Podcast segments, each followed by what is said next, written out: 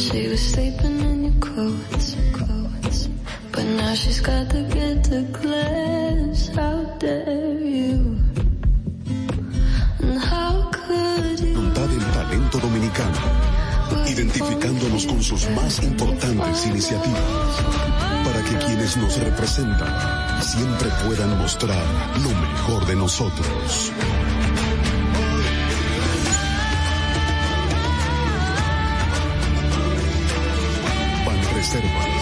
80 años siendo el banco de todos los dominicanos. Buenos días, muy buenos días tengan todos y todas. Gracias por acompañarnos esta mañana en Sin Maquillaje. Siempre les recuerdo que este ejercicio de periodismo independiente es posible porque ustedes están tempranito esperando que iniciemos.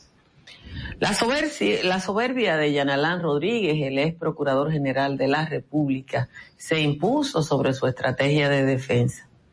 Dejar par de racimos de plátano para que fuera esto lo que encontraran en su caja fuerte, indica claramente que se había investigado y que quiso reírse del Ministerio Público.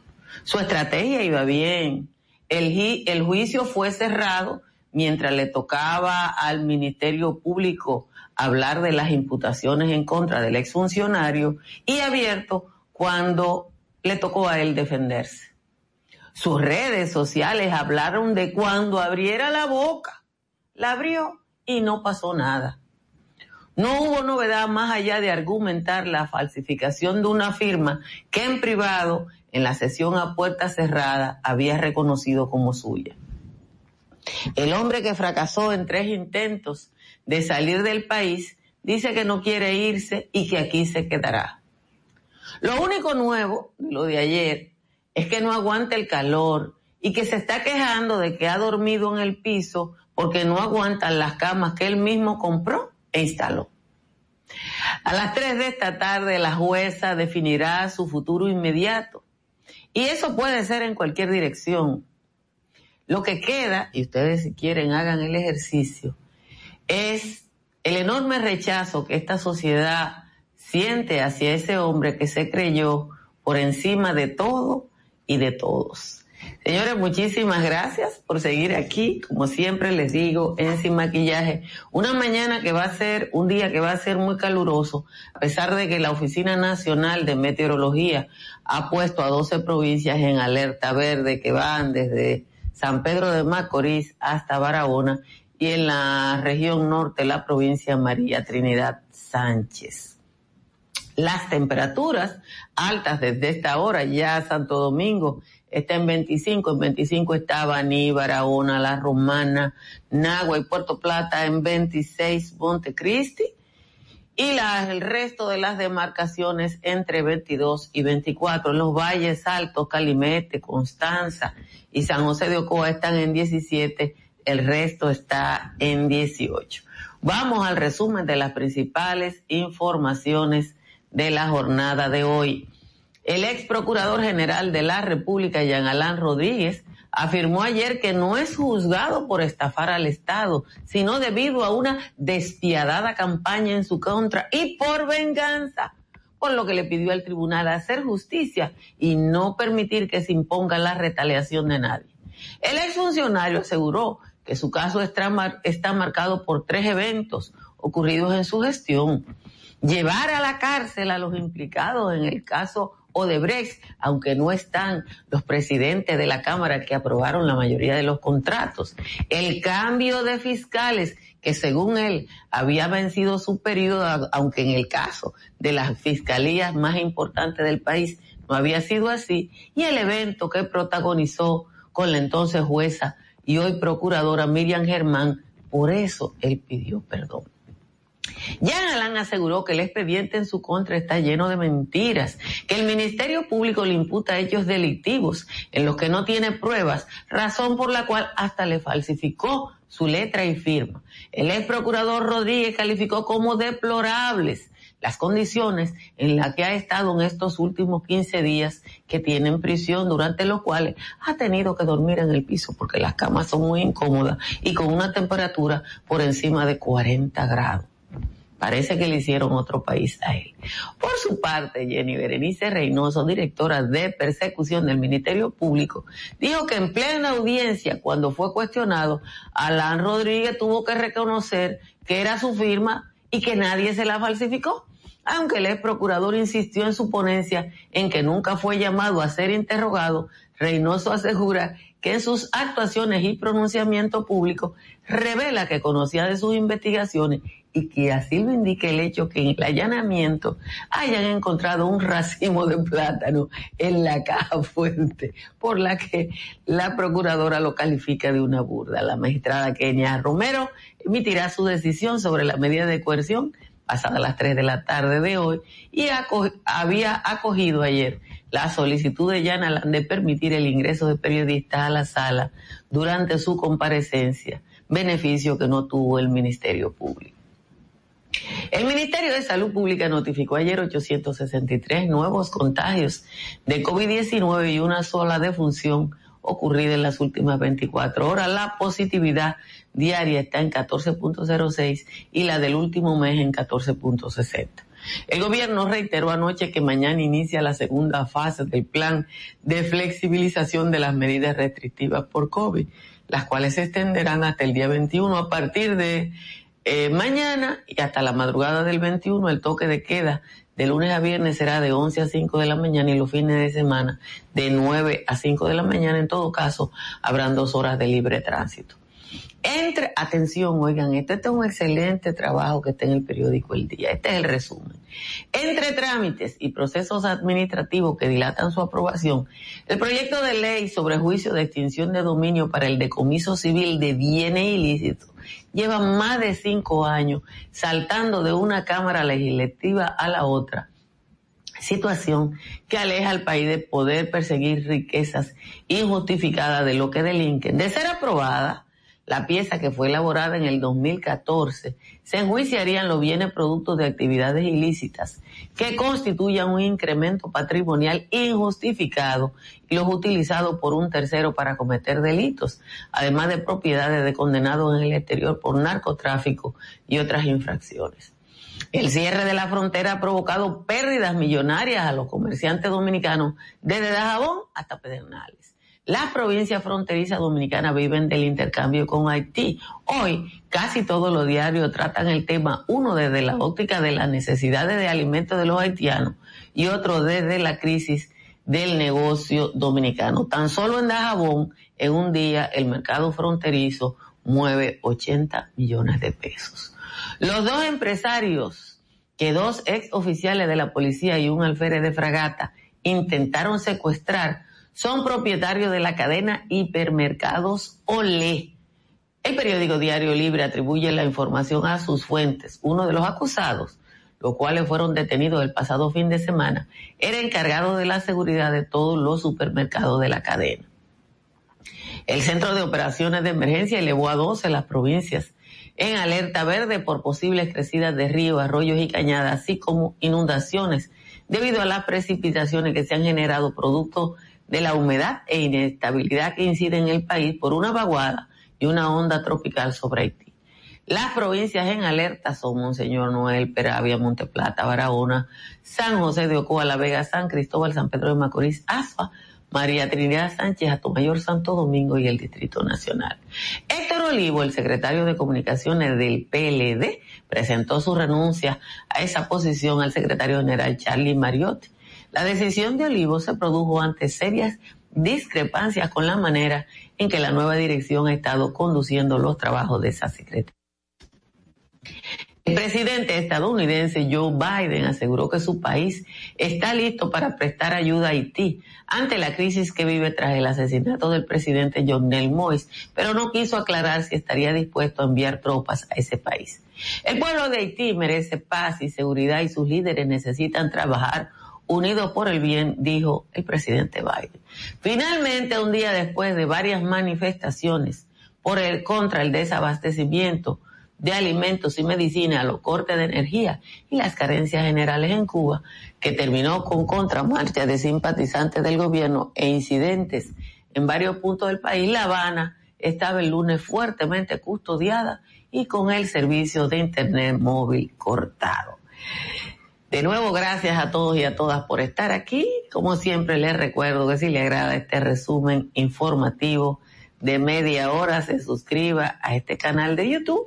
Y les recuerdo que nos pueden encontrar también a través de La Roca en la 91.7 y a través de Vega TV en los canales 48 y 52 de Claro y Altiz respectivamente. Miren, el tigueraje, porque no tiene otro nombre, de la estrategia de Jean Alain Rodríguez de primero no estar de acuerdo con que se hiciera público el juicio en el momento en que el Ministerio Público deponía y por tanto hacía las acusaciones y después solicitar que cuando le tocaba el turno a él eh, fuera público, eh, casi resultó. De hecho, ayer en la tarde yo le decía a ustedes que había triunfado porque estaba y tenía el bocinerito de las redes. Ah, va a decir grandes cosas. El país va a temblar. Lo que él tiene que decir va a tumbar el gobierno. Bueno, pues lo que le di ayer. Lo único nuevo de todo lo que él di.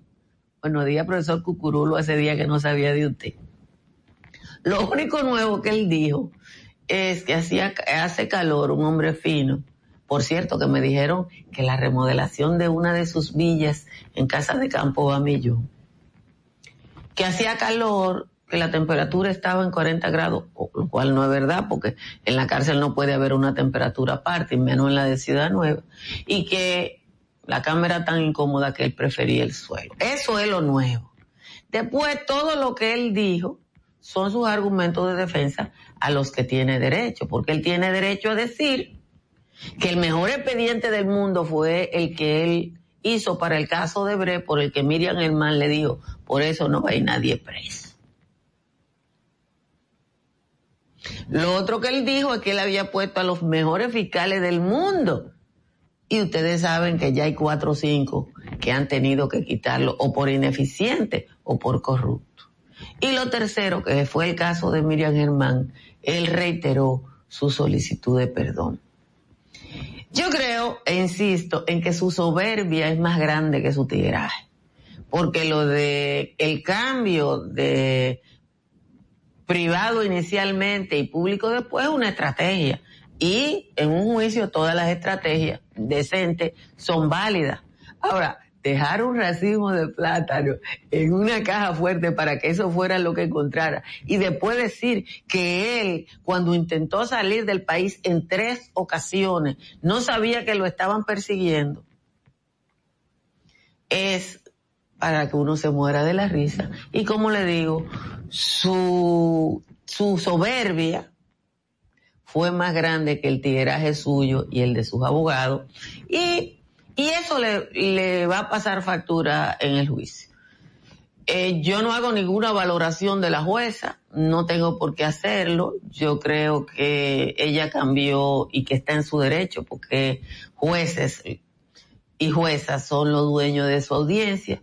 Y creo que lo que salió en los periódicos hoy, fundamentalmente creo que fue el diario el que más espacio le dio porque publicó lo que fueron sus frases fundamentales, ustedes lo pueden buscar en el listín, eh, yo creo que no cambia la perspectiva. Insisto, lo único nuevo de lo que él dijo en relación a lo que le dijo al, al productor Cavada hace unos, unos, unos días es que eh, él está durmiendo en el suelo y que hace mucho calor. Después todo lo otro usted lo conocía.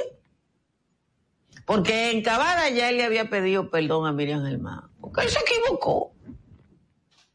Se equivocó delante de la Cámara de Televisión, delante del presidente de la República, delante del Consejo de la Magistratura con imputaciones falsas atribuidas a un anónimo, que debe ser el único procurador general en un país que coge un anónimo en un momento de esa naturaleza.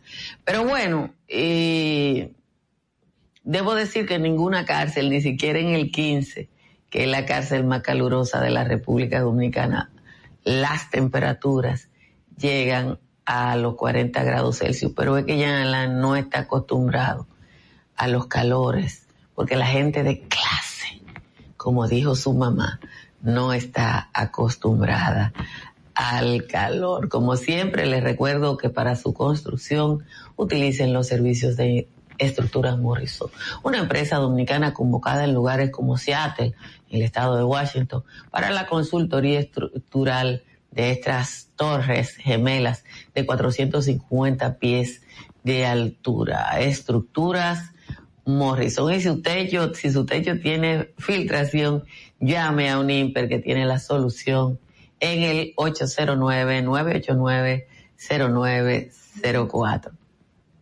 para que economice y utilice energía limpia, instale paneles solares de Trix Energy. Trix Energy está en el 809-770-8867 y le instalará los paneles que consumen que compensan su consumo de energía. Si se va para la Florida, llame a Tamara Pichardo. Tamara Pichardo está en el 305-244-1584 y le ayudará a que su compra, venta o alquiler en el estado del sol sea el mejor. Y si se va para la República de Punta Cana, llame a la querida Riz Guzmán, una agente de bienes raíces que le dará los mejores servicios en ese hermoso país que es Punta Cana. Vamos a leer la décima de Juan Tomás. la tengo por aquí. Dice Juan Tomás, entonces fue Berenice la que de forma propensa le dio un stop a la prensa con la puerta en las narices, mientras que los infelices de las páginas sociales creía que eran los fatales de la barra de defensa lo que bloqueaban la prensa dentro de los tribunales. Jenny Camacho y Compinche dicen que es improcedente que se procese esa gente como quiere del Misiche, aunque dice que el berrinche no es culpa de los fiscales, la razón de estas causales no es la barra de defensa, es el miedo a que esa mensa le tiene a los tribunales.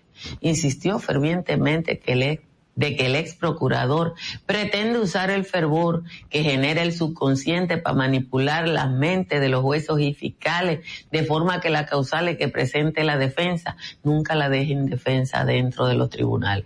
Sospecho que Berenice teme que sus argumentos se evaporen como el viento frente a sus propias narices, al menos en lo que se dice detrás de los ventanales, por certeras y brutales que sean la prueba del dolo, ella y Camacho están solos dentro de los tribunales.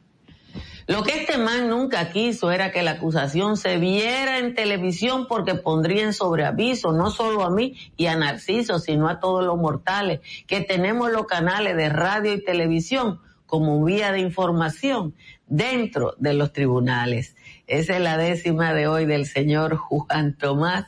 Muchísimas gracias a Juan Tomás eh, que captó el espíritu de, del tiraje, ¿no? Porque el espíritu del tigueraje es, eh, fue lo que pasó. Dejaron en, eh, impidieron que, el, que lo que dijo el Ministerio Público trascendiera más allá de la, eh, del hecho público de, no me hagan reír, de que ya teníamos el texto de la medida de coerción y, y se tuviera la oportunidad de escuchar a Jean Alain, que los plátanos son un mensaje porque representan el poder dominicano. Bueno, yo no sé, pero a Jean Alain le gusta más Francia que República Dominicana, debió poner un omelette. Si es de poder eh, y con, con la identificación que él tiene con, con Francia y los franceses, debió poner en vez de plátano para un mangú, un omelette. Eh, que la DGI debe dar un informe. No, la DGI pide un informe a solicitud de alguien. Y en una solicitud de medida de coerción, eso no está. Acuérdense que en una medida de coerción lo que tiene que presentar el Ministerio Público es simple y llanamente los elementos que demuestren que esa persona imputada eh, debe tener la medida de coerción que ellos solicitan atendiendo a determinada cosa. Una persona chirrica que está manejando cuatro villas en casa de campo tiene todo el arraigo del mundo porque tiene mucho dinero, pero él quiso hizo tres veces del país y uno de sus de sus coacusados está prófugo. Entonces eso eso la magistrada Romero va a tener que tomarlo en cuenta pero en este momento no se necesita ese tipo eh, de, de documentos porque no estamos en el conocimiento de un proceso, sino de, de, de la medida de coerción. Lo que pasa con la medida de coerción en República Dominicana, y eso lo ha explicado la magistrada Berenice Reynoso en reiteradas ocasiones, es que aquí hay una jurisprudencia de la corrupción y desde la medida de coerción ya eh, tienen que trabajar más porque con e, es con ese sistema que Felipe Bautista está suelto, que Diarrúa no fue procesado y, y, todo lo que ha pasado en la corrupción y, y todos los gobiernos del PLD. Es con, con, esa, con esa jurisprudencia que está ahí. Con esa jurisprudencia pararon a Jenny Berenice Reynoso, con esa jurisprudencia eh, Domínguez Brito eh, dejó pasar a Felipe Bautista.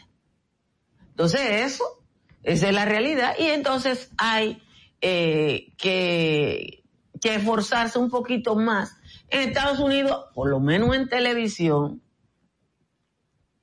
usted ve cómo son los juicios en medio de coerción, es esto, esto, esto, y el juez, pa, eso es friendo y comiendo. Friendo y comiendo, eso es rápido, si es fianza, si es esto, el juez lo dice de una vez. Ajá, en, Estados Unidos, pero, pero aquí, en Estados Unidos no hay jurisprudencia de la corrupción. Aquí hay. Aquí cualquier abogado se puede agarrar de lo que hicieron en el caso Sunlan. Aquí, aquí la, la porque es que nosotros hemos tenido un sistema de justicia controlado por partidos políticos corruptos. Pero bueno, dos cosas. Eh, quiero saludar el cambio de formato digital del periódico hoy, así que un abrazo a Milicen Uribe y al queridísimo bienvenido Álvarez Vega por los cambios eh, fantásticos en la diagramación, en la manera en que en la presentación del diario hoy en su versión digital. Y lo otro es eh, que no se puede dejar de comentar la renuncia de Héctor Olivo de, de la Secretaría de Comunicación del PLD.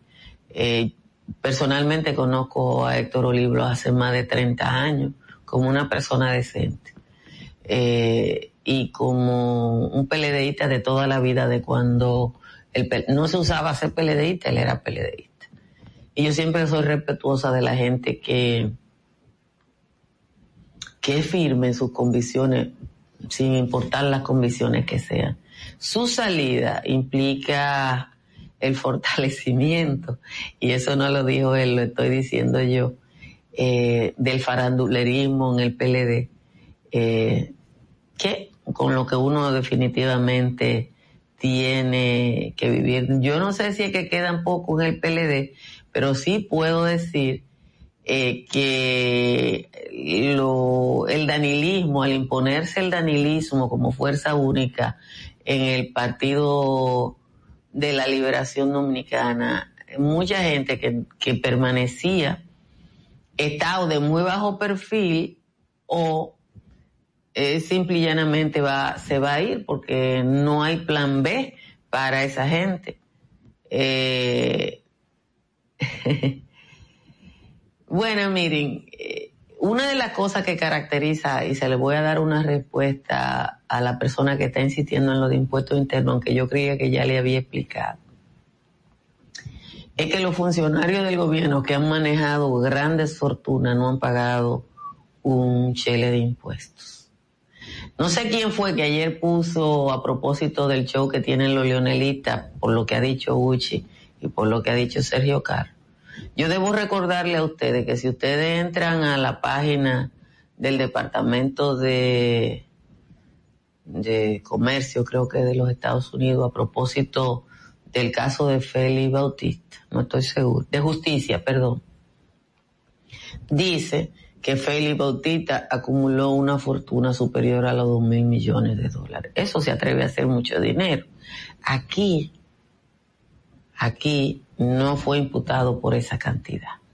Pero si, algo ustedes pueden buscar en el expediente de Félix Bautista, que está tanto en el archivo del periódico El Día como del digital Acento, es que él no pagó un chele de impuestos como persona física, ni un centavo.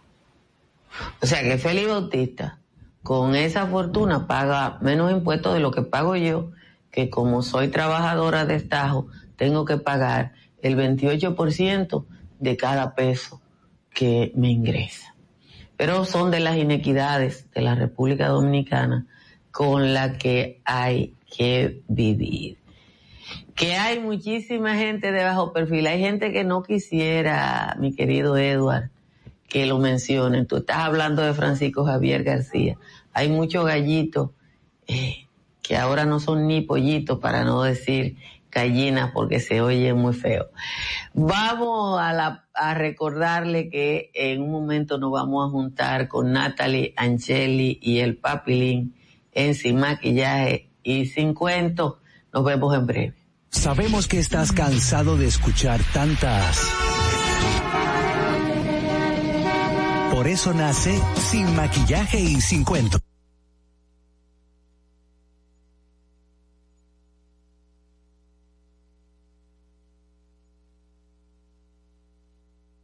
Dominica Networks presenta a Altagracia Salazar, Natalie Faxas, Angeli Moreno y Giovanni Díaz en Sin Maquillaje y Sin Cuentos. Sin Maquillaje.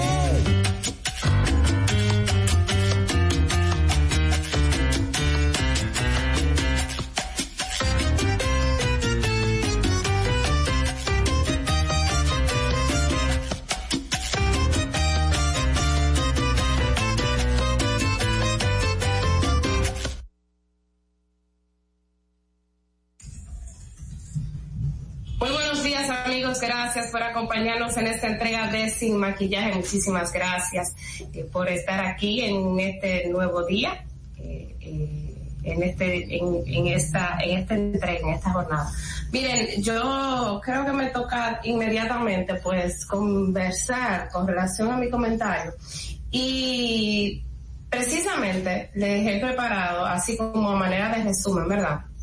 Un, un, una, una especie de, bueno, ayer estuve viendo, verificando el, el código penal, el nuevo código penal que está en proceso de, que se está estudiando dentro del Senado después que pasó a la Cámara de Diputados. Ya nosotros hemos, eh, pues abordado en otras ocasiones el tema de qué consiste sobre la discriminación eh, relacionada con personas de orientación, de diferentes orientación sexual. Y bueno, que de hecho este fin de semana ya se han, se han convocado personas y han marchado en contra de este Código Penal frente al Congreso Nacional. Lo pasó el, el, el domingo pasado, una marcha. Entonces, en el día de hoy yo quiero que eh, eh abordemos un poquito eh, sobre el Código Penal y lo que dice en materia de corrupción. Lo primero es que quiero que, que conozcan es que hay tres tipos de infracciones, vamos a decir, que se constituye como corrupción y esto depende del monto que se hace. Puede ser desde 20 salarios mínimos, que serían 200 mil pesos, porque vamos a calcular los salarios mínimos en base a 10 mil pesos, que es el salario mínimo del sector público. Entonces, en base a eso, usted puede tener tres tipos de sanciones. Sanción grave, que es cuando el monto involucrado en, este acto de corrupción, pues es de que no su, no, no sea mayor a 20 salarios mínimos, o sea que no sea mayor a 200 mil pesos. Ese, ese acto se castigará con dos a tres años de prisión. En el caso de las sanciones muy graves, que es cuando usted tiene, cuando usted en el acto de corrupción se ha robado, vamos a decirlo así para que se entienda mejor, de 20 a mil salarios mínimos, entonces eso eh, se que son desde 200 mil hasta 10 mil pesos el monto involucrado en esa irregularidad que usted cometió, usted podría pasar penas de 4 a 10 años de prisión. Y cuando los casos son muy graves, y muy graves es que usted se robe de 10 mil pesos para allá, lo que quiere decir que ninguno de estos casos de corrupción, eh, digo de 10 mil pesos no, de mil salarios mínimos. O sea, cuando usted, cuando el monto involucrado en el acto de corrupción supere los mil salarios mínimos, que eso calculado a 10 mil pesos, que es el salario mínimo del sector público, hacen 10 millones de pesos, entonces usted puede eh, tener una pena de 10 a 20 años de cárcel. Esto quiere decir, señores, que todos los casos de corrupción que se han presentado y que están en estos momentos de justicia, que involucran en algunos casos miles de millones o cientos de millones. Eh, todo en estos, en todos estos casos, esas personas involucradas estarían enfrentando una pena de, de 10 a 20 años de prisión, más otras, ¿verdad? Las multas y todo eso, pero hoy solamente me quiero enfocar en el tema de prisión. Entonces hay otras definiciones que, de, corrupción relacionadas con la corrupción que establece el nuevo Código Penal. Por ejemplo, el obstáculo de ejecución o cumplimiento de una ley o, obstáculo de ejecución o cumplimiento de una ley o sentencia. Que esto es cuando el funcionario obstaculice o impida la ejecución del cumplimiento de, de una ley, entonces eso será sancionados con 15 días a un año de prisión. La coalición de funcionarios, que es cuando los funcionarios, pues, se, vamos a decir que se concierten entre sí para la ejecución de medidas que sean favorables eh, desde el punto favorables para sí, ¿verdad? Contrarias a las leyes o que impidan la ejecución o suspender el buen funcionamiento de la administración pública, así lo define. Dice eh, con uno a, dos años de prisión. Miren, y para terminar, porque ahí hay, muchísimas eh, figuras que se implementan en este caso, yo solamente voy a abordar la primera parte. La concusión. La concusión, señores, son los famosos peajes que todavía, todavía la gente cree que si, por ejemplo, tú te ganaste un concurso y ese concurso, eh, y ese concurso, pues, pues usted tiene que darle una parte al funcionario que gestionó ese concurso o que estaba a cargo de ese concurso o que le o, que eligió su empresa, entonces usted tiene que pagar un porcentaje y ese porcentaje es lo que se es lo que es lo que penalmente se señala como conclusión que el Ministerio Público lo define de la siguiente forma. El funcionario que recibe exija u ordene percibirá títulos de derechos contribuciones tributos, taxas o comisiones a sabiendas que no debe o que o de que se exceden a lo que sí deben, entonces eso se sanciona, señores, con cuatro a diez años de prisión mayor. Hay muchísimas otras figuras que les voy a seguir comentando con más detalles más adelante, pero hasta ahora yo creo que podemos dejarlo eh, hasta aquí para seguir con los comentarios de los compañeros. Y ahora en Sin Maquillaje presentamos el comentario de la periodista y politóloga Angeli Moreno. No te pierdas ni un momento de lo que pasa en nuestro programa. Nos puedes ver en vivo a través del canal de YouTube de Alta Gracias Salazar. Suscríbete, dale like y comenta. Sin maquillaje.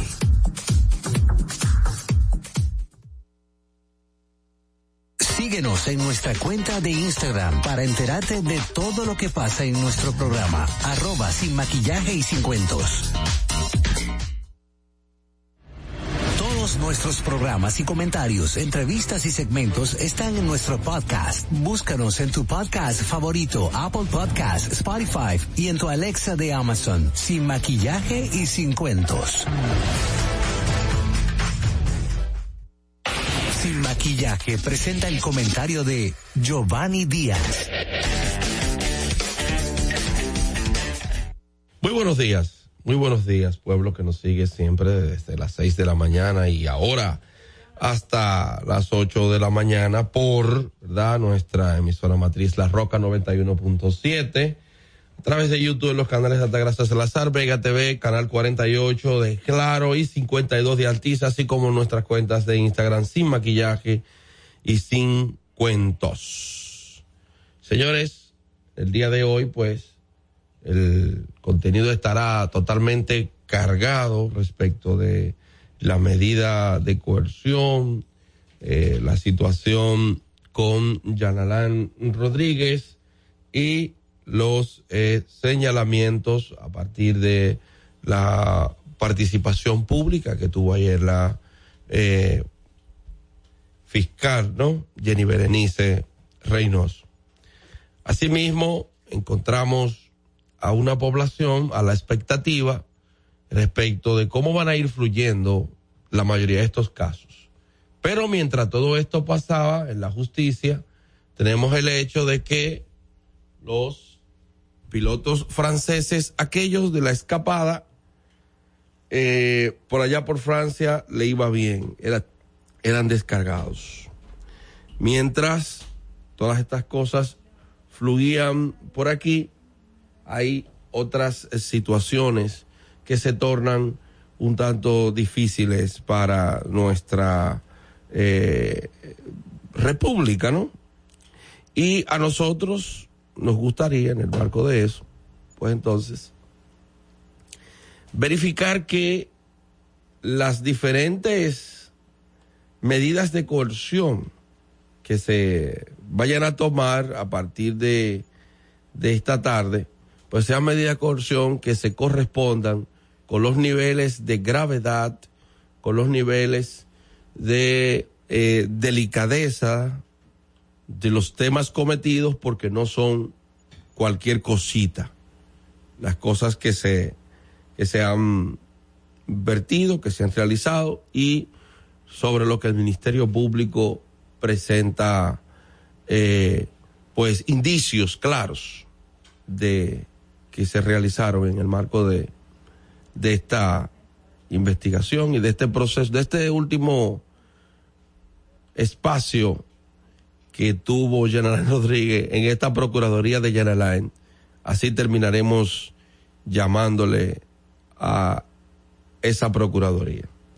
Ayer se decía que cerca del 80% de la data histórica fue borrada en el Ministerio Público y se indicaba que se había borrado del servidor porque se había realizado un acuerdo internacional con una eh, empresa que eh, organismos internacionales también habían firmado, estaban subvencionando para la digitalización de toda la data de la Procuraduría General de la República. Nosotros esperamos que parte de esa data, cuando menos el físico, no haya sido destruido y en ese caso, pues entonces podamos tener la posibilidad de que esa información o vuelva porque sea recuperada de algún servidor matriz o en todo caso que esa información pueda ser eh, nuevamente digitalizada. Porque hasta ahora no nos conta que haya sido destruida de manera física eh, cosa que agravaría aún más una acción como esa pero sí entendemos que sí, eh, que es, menos grave el hecho de que pueda ser la data recuperable y eso es importante. En el día de hoy empiezan las vistas públicas para la elección de los jueces del Tribunal Superior Electoral y otro elemento también que uno tiene que eh, preguntarse es que dice la magistrada Jenny Berenice que hay parte de las construcciones dentro del proceso de dignificación de o supuesta dignificación, ¿verdad?, del sistema penitenciario, que tendrán que ser eh, eh, destruidas porque son, están prácticamente inservibles. Sobre eso, ya veremos hasta dónde llegan las responsabilidades por ahí, que son los elementos a nuestro modo de ver más importantes, en tanto hay otras situaciones que pueden ser recuperables. Vamos ahora a pasar con Angeli, a su comentario. Y ahora en Sin Maquillaje presentamos el comentario de la periodista y politóloga Angeli Moreno. Muy buenos días, mi gente. Gracias por estar ustedes en contacto con nosotros en este su programa Sin Maquillaje ni Cuentos. Eh, tengo dos comentarios el día de hoy. Lo primero es sobre la situación de Cuba eh, que ocurrió este fin de semana. Veo mucha gente incómoda eh, en algunos lados donde hablan de que por qué defienden que esto, que aquellos señores, los hechos políticos son los que son, hechos políticos. No es verdad que las ideas de, de, de, Fidel Castro no triunfaron en la revolución que tiene ahora a Cuba con un bloqueo de 63 años. Aunque Fidel Castro logró lo que quería en cuanto a sus ideas, no logró el bienestar común de Cuba. Y ese es el hecho. Quizás por un lado eso triunfó, pero por otro lado hay un fracaso. Y hoy tenemos al pueblo cubano sufriendo los estragos que causó eh, esta revolución a nivel comercial que mantiene a Cuba eh, aislada totalmente de todo lo que quiere decir avance a nivel tecnológico de, y de muchas cosas y que llevó incluso a Cuba a tener que especializarse en temas de salud porque al no recibir, eh, al recibir bloqueos en temas de medicina, también llevó a Cuba esto. Hay algo que ustedes tienen que tener siempre en cuenta. Todo lo que se dice aquí, todo lo que digo yo, lo que dicen mis compañeros, usted tiene derecho a ir a consultar si es verdad o no. Y tiene derecho a hacerse una idea también de la realidad que usted tenga. Ahora, tiene que ser un poco crítico con relación a la información que recibe. Ustedes solamente les voy a dejar un ejemplo para cerrar este tema de Cuba. Miren el tratamiento que se le ha dado al tema cubano en los medios de comunicación estadounidenses y chequen el mismo comportamiento que ha tenido el tema colombiano en esos mismos medios. Ni siquiera tienen que ir a otros, solamente chequen cómo se tratan las noticias. Lo de Cuba el domingo es algo, señor, histórico. Es algo bueno, porque un pueblo que tenga 63 años bajo lo que está viviendo Cuba y no diga nada, eso es trágico. Pero que el pueblo cubano se haya levantado por lo menos una parte, mil, cien, veinte, y haya salido hacia el malecón de Cuba a reclamar, esto quiere decir que hay un paso importante que se está dando en Cuba. Y eso me lo confirma el hecho de que el presidente cubano trate de manejar la Internet. Entonces, eso es lo que tengo que decir eh, respecto a Cuba. Sean un poco más críticos y vamos a ver los hechos políticos como lo que son, hechos y analizarlo desde las, de las, de las perspectivas que ustedes vean y siempre ser crítico y buscar un poco más.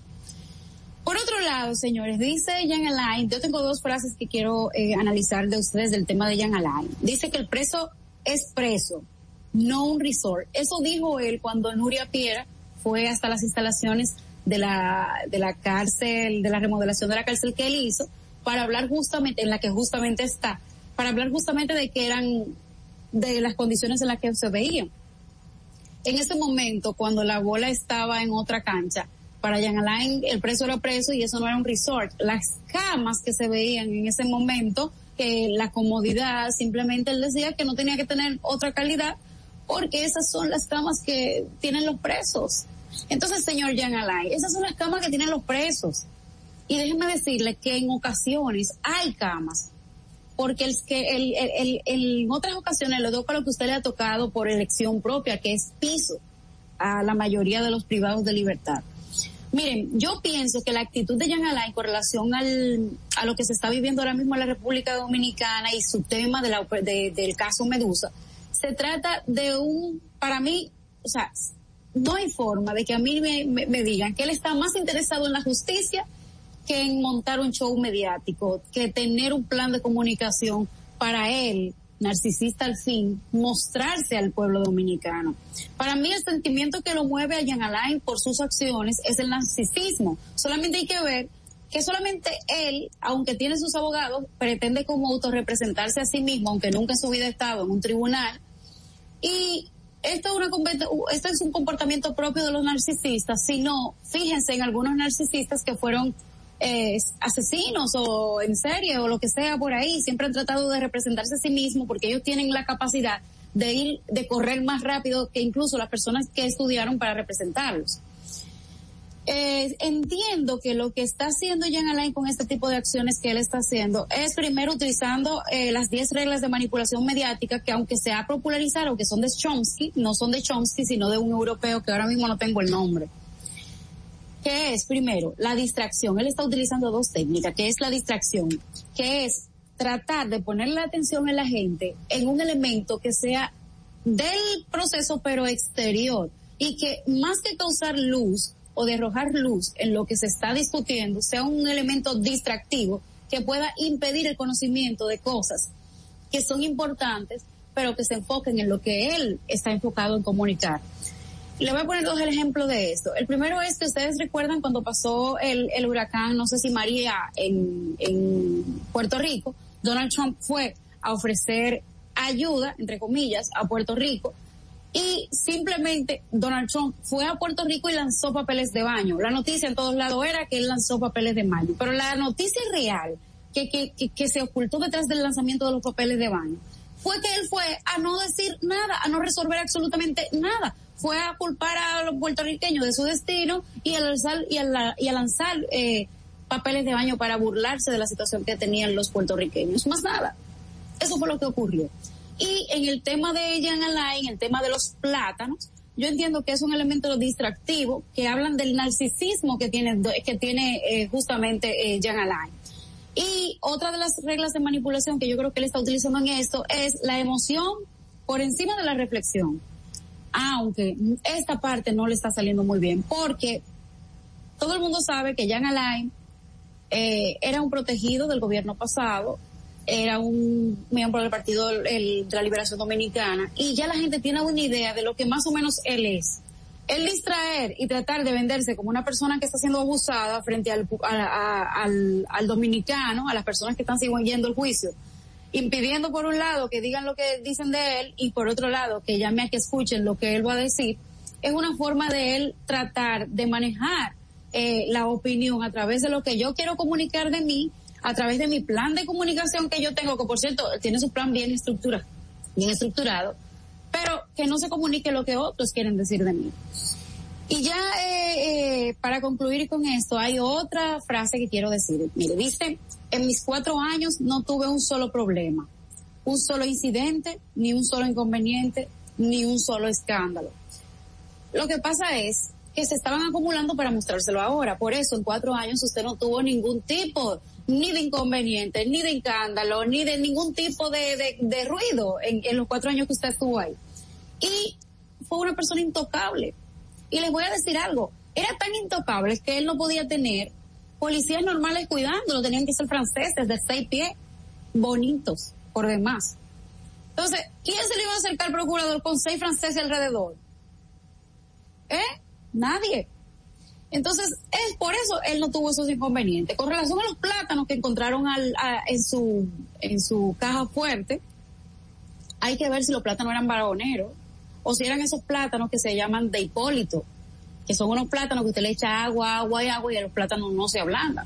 Si esos plátanos se hubiesen encerrado en esa caja fuerte, quizás en el año 2000, 2002, 2004 por ahí, eh, hubiese sido como, wow, la verdad estaban caros los plátanos, pero ahora me parece simplemente una estrategia de distracción y una estrategia que habla de la soberbia que él tiene y del narcisismo que es Jean Alain en la persona del procurador y ahora de ex procurador que sigue teniendo esa misma característica que a él lo define. Así que muchas gracias por escuchar este comentario. Vamos a pasar ahora con nuestra compañera Natalie. En Sin Maquillaje y Sin Cuentos queremos escucharte. Envíanos tus notas de voz con tus preguntas, comentarios, desahogos y denuncias al 862-320-0075. ¿Por qué usted entiende que el ex procurador cambió de opción? ¿Por qué usted entiende que el ex procurador cambió de opción? No te escucho bien. ¿Por qué usted entiende que el ex procurador cambió de opción y quería prensa a última hora. ¿Eh? Yo. Sí, cualquiera. Estamos en debate. Recuerden los números de cabina y enviarnos sus audios al WhatsApp al 862-300075 y en la cabina, bueno, se pueden comunicar con nosotros al 809-683-9999. Adelante. Yo pienso que el tema de, él manejar la comunicación mediática de él diciendo que primero no y después sí y después confirmando que sí, porque él necesita, eh, eso se debe al narcisismo que él tiene y que él necesita que se escuche su historia y él poder marcar en la agenda diciendo lo que él quiere que se diga y que no se, y que no suene lo que simplemente él no quiere que se diga porque a mí me interesa más eh, que tú conozcas mi verdad que la verdad que tienen otros que contar de mí. Entonces, para mí, por eso simplemente es que eh, Jean Alain está interesado en bloquear en algunos momentos la prensa y en otros momentos simplemente pedir. Pero, pero él tiene derecho al tigueraje. Claro. Él tiene derecho al tigueraje. La estrategia fue que no, la gente no conociera las imputaciones del Ministerio Público y que después conociera la de él. A mí me parece de lo más bien. Sobre todo porque el documento de solicitud de medida de coerción era público hace ya dos semanas. Y se estaba debatiendo en los medios de comunicación. Eh, lo que sí me, me, dio mucha risa es que en la tarde de ayer el, los estrategas de su campaña en las redes sociales estaban hablando de que él iba a decir una cosa que se iba a acabar el mundo y que cuando hablara y que eh, y, y, él lo que dijo era que hacía calor. No. Lo único nuevo que él dijo fue que hacía calor y que dormía en el suelo por decisión de él porque la cama que él compró no le gustaron. Él tenía que comprar camas mejores. Mire, lo, lo, que yo entiendo que dentro del marco de una estrategia procesal, Yanarán está chantajeando a alguien. Y está buscando que alguien haga o le dé la confianza necesaria que él entiende que como operan los PLDistas, tiene que salirse con la suya, porque ellos son inteligentes, sí, eso es una realidad y es una realidad material y práctica. Ellos actuaron con astucia y con inteligencia, por eso duraron tanto tiempo. Lo que no se puede engañar a tanta gente durante tanto tiempo, pero lo que él está haciendo es algo eminentemente inteligente y yo hasta en su posición, es difícil que me vea en esa posición, pero yo hasta en su posición lo haría si tengo el poder sobre alguien y entiendo que mi salvación, cualquiera se va a agarrar de ahí. Ya está tratando de agarrarse de un muro. Y eso procesalmente es legítimo. Él puede hacerlo. Y, y, por eso yo en el día de ayer decía, mire, a Yagalán le conviene hablar. Ahora, él sabe que si habla pierde también toda su, pierde toda su fortaleza, porque el que chantajea, el que trata de presionar, en la medida en que lo concreta, pues lo pierde. Claro. El, el punto sobre de, ah, pero él va a hablar ya cuando eh, el otro habló, no, porque no en ese punto no hay una igualdad eh, desde el punto de vista de el escenario que hay que brindarle a cada quien, porque ya el Ministerio Público su las los elementos básicos para el conocimiento de la medida ya lo había vertido, o sea que ya esa no era la parte eh, que lo hacía él que no tuviese la suficiente que no tuviese tenemos un problema ahí con el micrófono. Dele ustedes. Se oye bajito, Giovanni.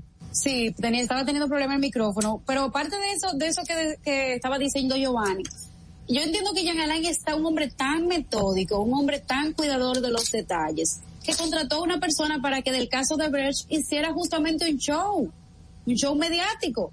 Y no se puede esperar de una persona que tomó esta decisión con uno de los casos de corrupción más importantes en el país, que no haga su propio show de su caso. Porque él necesita mantener también el control de lo que se está diciendo no eh, de él en, los medios de comunicación. ¿Ustedes creen que Jean Alay pagó esa asesoría de balde? Y sigue pagando esa asesoría de balde. No, yo creo que es otra empresa, porque si tú ves la declaración del señor Moya, eh, de la, los videitos que grabó el señor Moya, te das cuenta que Moya ha intentado poner distancia de, de lo que se dice del, del, del procurador. Yo creo que Moya, que dar curso no es un, no es un delito y que quizás en las investigaciones del Ministerio Público trascienda el trabajo real de José Miguel Moya en favor de Jean Alain Rodríguez, porque cuando tú escuchas lo que dicen los abogados del caso de Bray, lo dijo Valerio cuando estuvo en este programa y después lo han dicho otros, eh, que ese señor lo que se dedicó fue a intimidar eh, lo que tenía, además del show, intimidar a quienes tenían un proceso en justicia para que actuaran de la manera que el señor Rodríguez esperaba. O sea, que él era un procurador tan inefectivo que tenía que contratar a un tercero para que convenciera a los otros que dejaran que pasara lo que él quería que pasara. O sea, él no estaba en capacidad de llevar un caso en justicia de manera transparente y necesitaba, yo no voy a decir que un chantajista, pero eh, que un presionador. Miren a ver si entra Giovanni, que es el que sabe de esto. Claro. Eh, pero también yo entiendo que, que en el ya está, tenemos a Giovanni. Giovanni. Yo estoy, yo estoy conteste con esa, con esa opinión. Lo que yo entiendo es que él está presionando. Esa es la estrategia procesal en términos legal. Si yo tengo algo con lo que puedo presionar a alguien o creo que puedo presionar, yo voy a estar bailoteándole. Y eso es lo que está haciendo Jan Alain. Tratando de bailotear, voy a hablar, voy a hablar. Ahora bien, ese es el tema de viene el cuco. Y además ya el PLD nos lo enseñó. O se nos olvida a nosotros que, eh, que el martes la reforman, el miércoles, el viernes, el jueves, el martes, el miércoles, el viernes, el jueves, el martes. Todos los días hay una reforma, se nos olvida. Es el mismo guion. Ya lo hemos vivido. Pero también yo entiendo que en el caso, por ejemplo, del señor de Moya, o Moya, que habla... Eh, Moya, que lo de Moya no quieren que diga que él es de Moya. Ya varios lo han aclarado, que él es Moya. que él es de... Sí, porque tú sabes qué es lo que pasa, que por el hecho de que le haya caído menos leche al café, ya no son González. ¿Eh? Pero ¿qué pasa? Que el señor Moya, eh, que, que conoce, yo no sé si él es profesional de la comunicación o del marketing, pero sí él tiene mucha experiencia por lo que vemos en su currículum en tratar temas de crisis y él entiende que ahora mismo el tema de victimizarse y distanciarse del discurso de Jan Alain realmente es lo que yo recomendaría como experta en comunicación. Distánciate de ese hombre lo más que tú puedas porque eh, tú tienes eh, ese hombre, o sea, aparte de que tiene este caso eh, en su contra, tiene un rechazo grandísimo de la población, entonces vamos a distanciarnos. Eso es lo que yo le recomendaría en temas de comunicación. No sé si, si Giovanni, en el tema procesal penal, también le diría distánciate de Giovanni, pero él sí está consciente de lo que es una crisis y lo que eso podría suponerle a él. Lo que, lo que pasa es que ahora mismo todo el mundo tiene que distanciarse de él, eso es inevitable ahora mismo todo el mundo, yo pienso que hasta él mismo querrá distanciarse de los demás, porque tú sabes que en el caso de él, al menos lo que muestra el Ministerio Público en el gráfico, eh, no hay una vinculación de devolución de bienes, dineros y o riquezas de ninguno de los de los eh, otros imputados que trabajaron para él. Y yo pienso que la operación jaque mate que le va a dar el Ministerio Público es demostrar cuál era la relación de devolución en términos de los dineros que el Ministerio Público señaliza que se apropiaron, esos recursos, y cómo todo eso que por acciones de terceros que él empleó eh, generaban eh, riquezas, generaban recursos ilegítimos, pues entonces llegaban finalmente a Jan Alain. Y él tiene demasiadas cosas que le generan responsabilidades. O sea, no solamente tiene el tema de la responsabilidad por, por este tema de los cursos, sino que él tiene eh, por lo menos, por lo menos, de seis a siete eh, actividades que señala el Ministerio Público que a él lo responsabilizan como el actor primario, sobre todo por su responsabilidad política con esas acciones, ¿me entiendes? Por eso el Ministerio Público, si bien señala algunos elementos que tú puedes decir, bueno, pero esto es un, una, una eh, vulneración administrativa. Esto no tiene un, un no hay una pena por esto. Esto es una sanción administrativa, lo que corresponde sobre todo el tema de la ley de compra. A mi juicio, la estrategia del Ministerio Público es señalizar esto, presentarlo, para luego cuando presente que se ha beneficiado, utilizar las vulneraciones administrativas como una situación de eh, como una situación agravante a esos hechos penales que le van a imputar finalmente ya cuando se presente la cuando se presente la acusación. Yo de todos modos continúo esperando que me presenten la acusación de los constructores por el tema de los vicios de construcción porque me duele los 450 millones de pesos que están ahí. Me duelen. Angeli. Mira, eh, la estrategia del PLD en la construcción de obras es la misma en todo caso. Eh, y por eso eh, pienso que el Ministerio Público es cuidadoso. En el caso del asfalto caliente, yo estaba hablando con algunos gente del sector y me decía, ahí hay de todo, ahí está el tigueraje, tigueraje, y la gente, oh, miren a Natalie. Natalie. Salud. Ay, Dios mío. Así es que se ¿Qué bebe, fue? se disfruta. ¿Tiene una resaca de sueño? ¡Epa! No, no, no, pero ¿cómo así?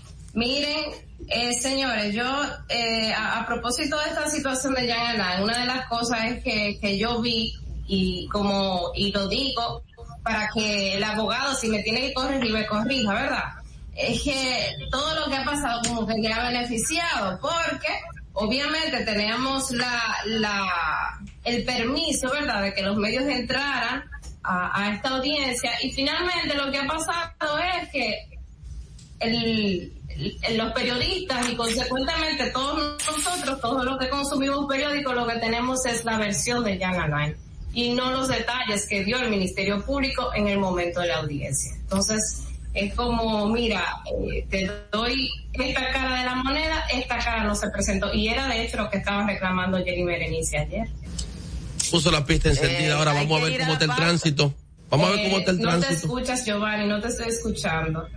Pero hay que ir a la pausa, es lo que dice eh, Altagracia. Pues vamos a la pausa y volvemos con el comentario.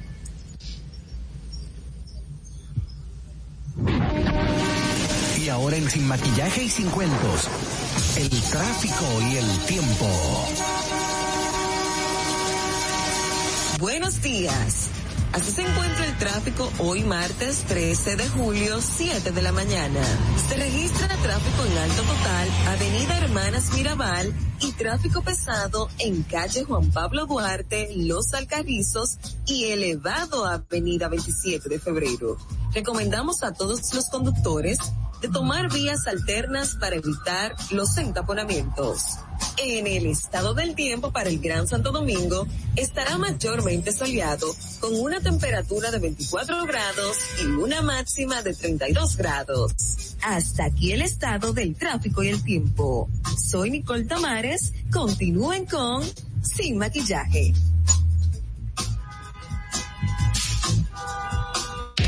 No te muevas. En breve regresamos. Sin maquillaje. Ahí mismito donde estás. O tal vez aquí, recostado bajo una mata de coco. O en la arena tomando el sol. O dentro del agua, no muy al fondo. O simplemente caminando por la orilla. Ahí mismo, abre tu nueva cuenta móvil BH de León. 100% digital y sin costo.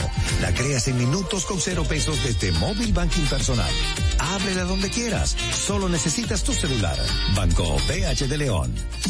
Si deseas tener acceso a todo lo que pasa en República Dominicana, debes obtener Dominican Networks. Es el primer sistema de cable dominicano para los dominicanos en el exterior. Aquí podrás disfrutar de todos los canales de televisión de República Dominicana, noticias, deportes, música, farándula y entretenimiento 24/7. Solo debes descargar nuestra aplicación en Roku, Amazon y Apple TV. E inmediatamente vas a disfrutar de todo el contenido de República Dominicana. Dominican Networks. Tu primer hogar te llena el corazón. Los expertos hipotecarios de la Asociación Popular de Ahorros y Préstamos están listos para asesorarte a la hora de adquirir tu préstamo hipotecario. Y puedes decir, mi casa mía de mi propiedad. Tenemos tasas fijas desde 6.95% y con plazos hasta 20 años. Solicita tu préstamo hipotecario a través de la primera web hipotecaria del país. Accede a pa.com.do slash hipotecario. Ahí mismito donde estás. O sentado en esa yolita, o en esa que está en el medio, o en esta, o dentro, o en la isla, o simplemente aquí frente a la cámara. Ahí mismo, abre tu nueva cuenta móvil BH de León. 100% digital y sin costo. La creas en minutos con cero pesos desde móvil banking personal. Ábrela donde quieras. Solo necesitas tu celular. Banco BH de León. Llama ahora por teléfono, por WhatsApp. 1-829-947-9620 y desde Estados Unidos 1-862-320-0075. Sin maquillaje. Estamos de regreso. En Sin maquillaje y sin cuentos, la entrevista del día. Bueno, vamos a darle la bienvenida al primo Harold Díaz desde los New Yorkers. Vamos a ver qué tiene Harold. Vamos arriba. Eliazar, bueno, bienvenido a Sin Maquillaje. Buenos días, ¿cómo estás? Aquí, Harold, gracias por la invitación, Sin Maquillaje. Tal Así como se es. llama el programa. Así es. Cuéntame, Lecer, tú eres miembro del Community Board del, del Distrito 12, que corresponde a Inwood, toda esa área del Alto Manhattan.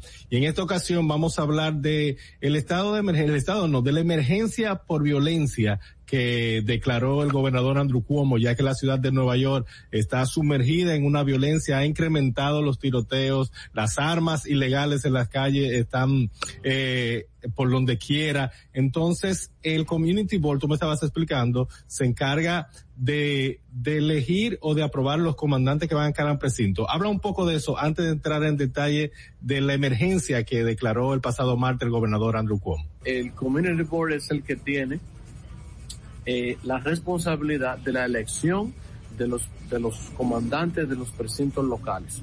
En este caso, estamos, eh, estamos presidiendo los precintos 33 y el 34. Este, las agendas de, de violencia que le dan al, al, al gobernador vienen a través de los precintos locales y por ende a través del Community Board. Entonces ya esta conversación comenzó. Nosotros no hemos sido los que más grandemente hemos afectado en la parte de crímenes violentos, Ujú. pero sí los otros crímenes que son de la calidad de vida hemos sido tan afectados como toda la ciudad.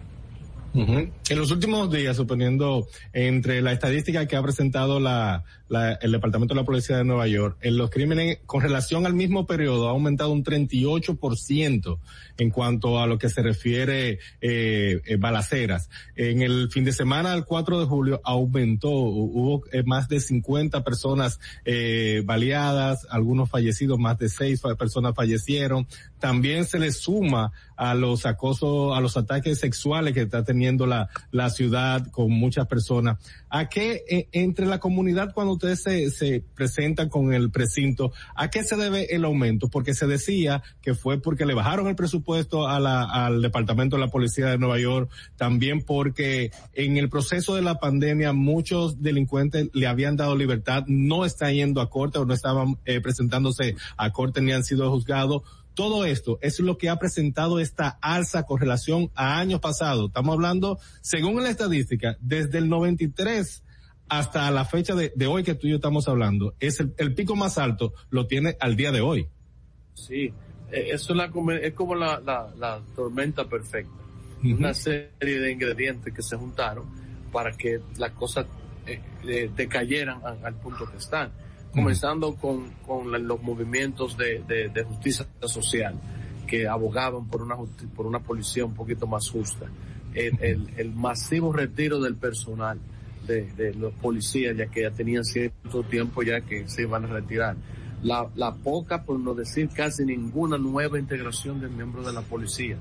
Y también eh, en una, una comunidad que, que viene de, un, de, un, de una pandemia recluida por un año y medio y que tenía esa hambre por salir. Entonces tú juntas todo eso y es el sancocho perfecto. Pero al final, al final, la responsabilidad, que es un tema del que casi no se toca, la responsabilidad por el aumento del crimen, eso no tiene un culpable favorito. Esa responsabilidad es de todos.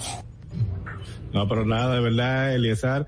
Eh, vamos a, dar los contactos tuyos por si la comunidad, las personas que viven en ese distrito 12 quieren eh, saber en qué está trabajando ese distrito, puedan comunicarse con ustedes y así también tener más acercamiento, que eso es lo que se necesita. Acercamiento entre la comunidad con, sus líderes sociales, políticos, religiosos y todo eso para tratar de disminuir la delincuencia que está arropando la ciudad de Nueva York, que, que supuestamente, según eh, eh, el, el gobernador el alcalde, muchas de las armas, muchas de todo, vienen de otros estados y terminan aquí en Nueva York.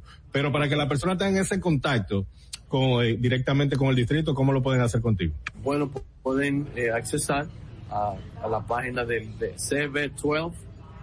cb12.gov. Ahí está toda la información, eh, pueden llamarnos y pueden y, realmente ojalá esto sirva para como un llamado para que la gente se envuelva. Los políticos sí tienen su función y son per- las personas que nos representan en la parte política, pero en la parte civil nosotros también tenemos organizaciones como la que yo dirijo, que también tienen su función tan o más importante que, que los dos oficiales electos. Y por eso, gracias, te doy las la gracias por la oportunidad. Gracias, que tenga buenos días. Nosotros vamos a seguir aquí en Sin Maquillaje. Gracias. Bueno, muchas gracias al primo Harold Díaz que estuvo compartiendo con nosotros desde los Nueva York con este tema. Primera emergencia por desastre, violencia armada en la ciudad de Nueva York. Ahora vamos con el público. Vamos a ver. Suscríbete a nuestro canal de YouTube, Sin Maquillaje y Sin Cuentos. Allí podrás ver los comentarios, entrevistas y segmentos de nuestro programa, Sin Maquillaje y Sin Cuentos. Suscríbete, dale like, dale y comenta. comenta. comenta. En Sin Maquillaje y Sin Cuentos queremos escucharte. Envíanos tus notas de voz con tus preguntas, comentarios, desahogos y denuncias al 862-320-0075. En Sin Maquillaje y Sin Cuentos queremos saber tu opinión. Por eso te traemos la pregunta disparadora del día.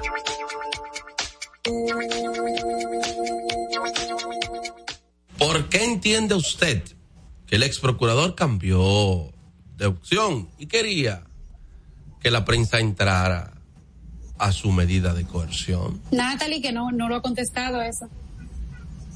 ¿Cuál es la pregunta, perdón? ¿Por qué cambió de, de ¿Por qué entiende usted que el ex procurador cambió de opción y quería que la, la prensa, la prensa estuviera presente? Pero al principio no, él no quería prensa.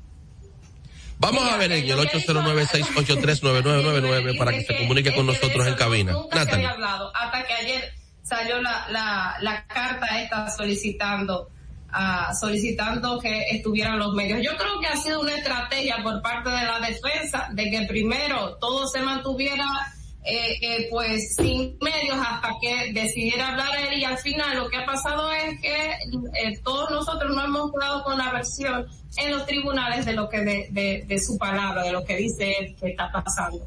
Y con la y con no Natalie Natalie difiero de ti. Nos hemos quedado con las declaraciones de Jan Alain y el tigueraje respecto al ministerio público.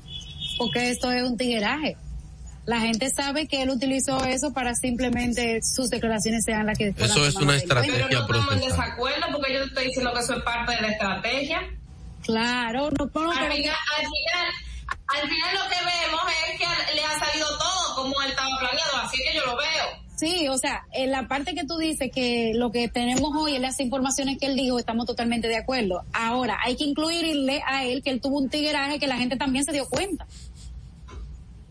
Así es. ¿Qué tú crees, Natalie? ¿Qué tigueraje que una estrategia procesal?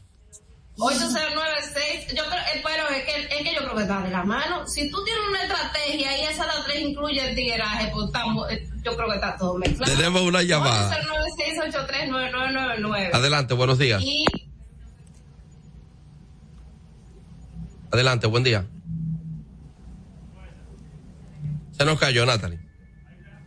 Ah, no, adelante, buen día. Que, a, a, Aló, buenos días. Buenos días, adelante. Buenos días. Adelante. ¿Por qué entiende usted que el procurador cambió de opción? En contra, el, el tiraje de Yanalain, en contra de él, que le va a, a revertir, porque, buenos días. Sí, adelante. ¿Aló? Sí, adelante. Sí, lo estamos escuchando. en, en, contra de él que le va a ir, porque esos plátanos que encontraron en la caja, ¿qué significa? Me burlé de ti, saqué las pruebas y ya tú no encontrar las la pruebas, ya yo las destruí. Eso el juez tiene que tomar en cuenta, porque esos plátanos significa que él destruyó pruebas y, y está sacando todo. Entonces, ese tigre, él cree que, más, que es más inteligente que los demás. No, él no es más inteligente que los demás. Eso es el juez que tiene, ya con eso le doy la medida de coerción, porque si se queda afuera va a destruir todas las cosas y va a destruir todo lo que esté a su, a su, a su paso. Pues. Esa caja, con esos plátanos, cójanlo ahí. Ese es el mensaje jurídicamente hablando, no lo que él quiere representar. Eso le va en contra a él. Gracias. Agáchate, que voy rodando. Bueno, digo, tenemos la otra. Adelante. Buenos días. Buenos días. Adelante, buen día. Buen día. Buen día. Buenos días. Buen día. Buen día, adelante. Yo también estoy de acuerdo con, eh, le hablo de Puerto Rico, Marines. Sí. Yo también estoy de acuerdo con el comentario del señor, porque si en esta caja fuerte se encontró algo diferente, a que no sea dinero, documentos, joyas, quiere decir que ya tenía un aviso y que sabía. Porque en verdad tú tienes que tener un libro que te, te importe. Entonces, eso es muy peligroso. Porque eso quiere decir que tanto ahí como en cualquier biblioteca, familiares, pues va a desaparecer muchas cosas. Y, tienen que tener mucho ojo en cuanto a eso. Gracias. Bueno, ahí está. Recuerde que también puede participar con nosotros a través de las notas de voz en el 862-320-0075. Buenos días, puede participar. Estamos con usted. Buenos días. Adelante. Buenos días. Adelante. Sí, gracias. Eh, le habla Hugo Álvarez, pero no Pérez, sino Montedio. No hay cámara de cuenta por ahí. Adelante. felicidades al equipo, principalmente a Doña Altagracia y a ti, Giovanni. Las dos muchachas son estrellas también. Eh, el otro día oí hablar a Doña Altagracia que habían 40 eh, diferos de diputados y 16, no sé si gaseros. Me surgió una idea. Hay que hacerle un bloqueo a esos diputados para forzar, para no comprar, jugarle números, ni comprarle gas, y obligar a esa gente a que aprueben la ley de extinción de dominio, para que podamos tener, hacer justicia con estos sinvergüencitas que han fuñido a este país, a los pobres principalmente. Eh, mucho éxito y nunca cambien. Usted sí es agrio, compadre. La ley de extinción de dominio. La... El periódico El Día tiene un excelente reportaje hoy sobre la ley de extinción de dominio. Eh, y los cinco años que ha estado de aquí para allá y de allá para acá. Esa es la dura. Recuerden que pueden mandarnos su nota de voz al 682-320-0075 y que en cabina estamos el 809-683-9999. Angeli.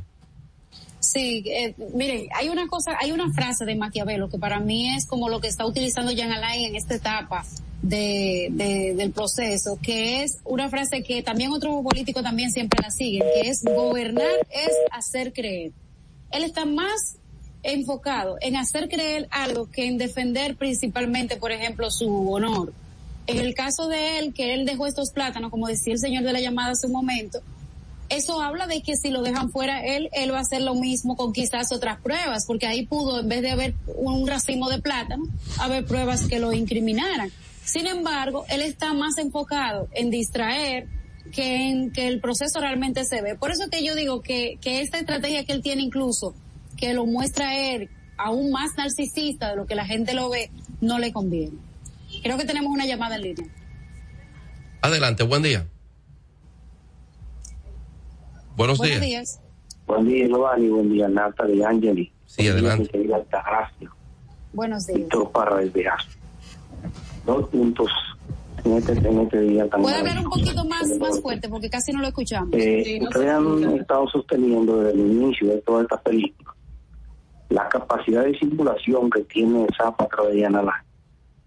Y ustedes han visto que ha sido la persona, la figura y a la operación que más la prensa de todos los tipos le ha dedicado por el significado que tiene. Ese es Jan Alain, un simulador. Sin embargo, yo, con todo respeto, la jueza Kenya, entendí que no debió prestarse para darle eficiencia a la solicitud que este señor le hace, de que su parte sí sea ahora escuchada por medios, aunque sea de manera escrita porque aparte del Ministerio Público, cuando estableció la acusación, no la escuchó nadie, el país no sabe lo que dijo el Ministerio Público. Mas, sin embargo, a él sí lo van a escuchar los medios para que salgan en todas las primeras planas su defensa, desmontando los argumentos de la acusación. En otro orden, dice hermano, hace días eh, anda circulando por ahí un video muy obsceno y lleno de, de inmoralidad de dos personajes de la televisión. ¿Ustedes me escuchan? Buen día.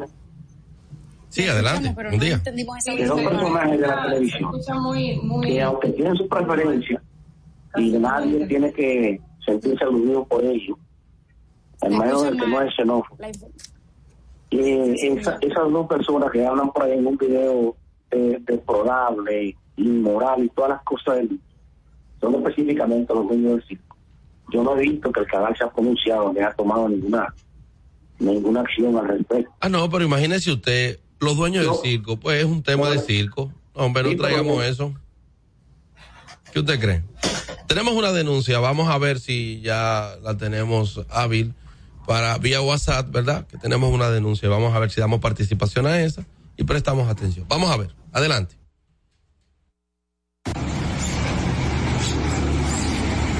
Pero que le digo, señores, esto no tiene ejemplo. Definitivamente no hay un pedazo que esté bueno. Ahí, esa esa es otra área también que está eh, sumamente delicada. En la mañana se unos tapones a las 5 de la tarde. Es increíble. No hay quien pase por aquí. Miren ahí. Miren cómo está eso.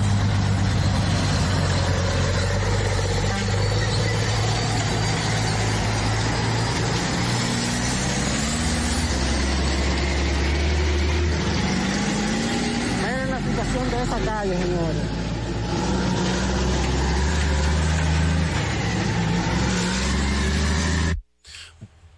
Bueno, definitivamente así están las calles en el Alcarrizo, que es de donde nos están denunciando esta situación deplorable, que tienen y muy incómoda, así que vaya esa denuncia al Ministerio de Obras Públicas y a la misma alcaldía para ver cómo pueden trabajar eso en conjunto y pues se puede salir adelante. Kilómetro 14, calle primera. Eso anda por allá, por los Alcarrizos. Ya ustedes saben. ¿Qué te parece, Angeli, con el municipio de Santo Domingo Este? ¿Tenemos algo que envidiarle? Bueno, señor. Aunque, aunque nunca tuvo mayor esplendor, el, el- porque faltan los huevos y los salames. nunca tuvo mayor esplendor que cuando de línea ascensión, pues fue a arreglar mínimamente la calle por Alma Rosa, Sancho Sama y eso. Eh, ahí fue cuando yo pensé que había alcaldía, pero después que se retiró obras públicas, nada. No, lo que pasa es que puede llevarle el, el equipo SUA entero a Manuel Jiménez. Sin, em- sin embargo, lo que está pasando en Santo Domingo Este es, es eh, escandaloso con relación a las calles, la basura, la gente quejándose. Y no creo que sea solamente la gente quejándose, que realmente hay un problema de basura en Santo Domingo Este, pero pero el alcalde la semana pasada anunció que llegaron 10 camioncitos ahí de basura que van a poner un poco más de orden en Santo Domingo Este. Sin embargo, yo no he visto hasta el día de hoy algún cambio significativo de las denuncias que hacen la gente o que realmente se está resolviendo el problema. Y a calles incluso próximas a donde vive el alcalde, que es por ahí por Megacentro, están en un deterioro, señores, que usted no puede transitar. Yo no sé cómo el alcalde sale a la alcaldía que le queda a dos calles, puede pasar eh, y ver esos hoyos y que no realmente no se Ya tenemos jipeta vieja. Ya tenemos jipeta. O sea, la tenía antes, pero tú sabes. No, con, con un derroche él podía comprar una jipeta. Claro. Esa es- esa es la verdad.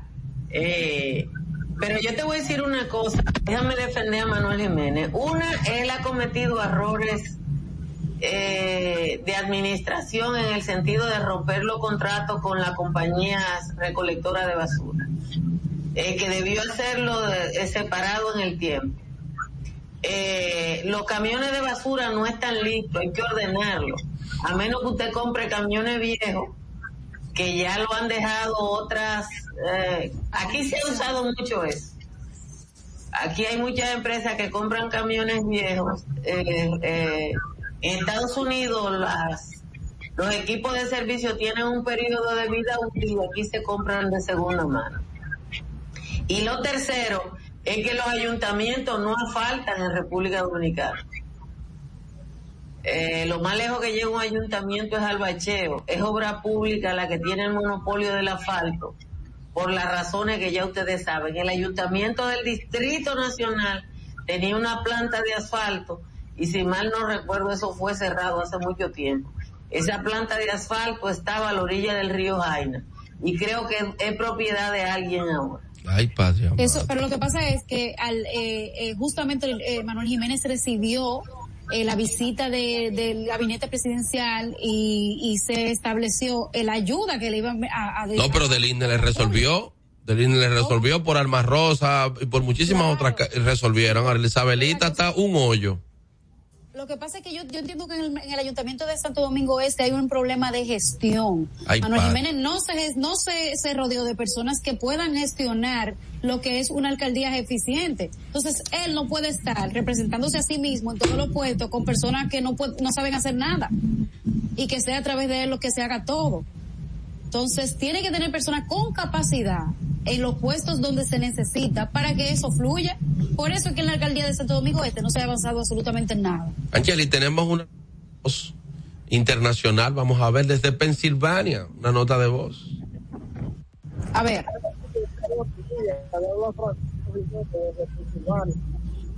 Muchas felicidades por su gran programa. Lo sigo eh, desde hace más de seis meses.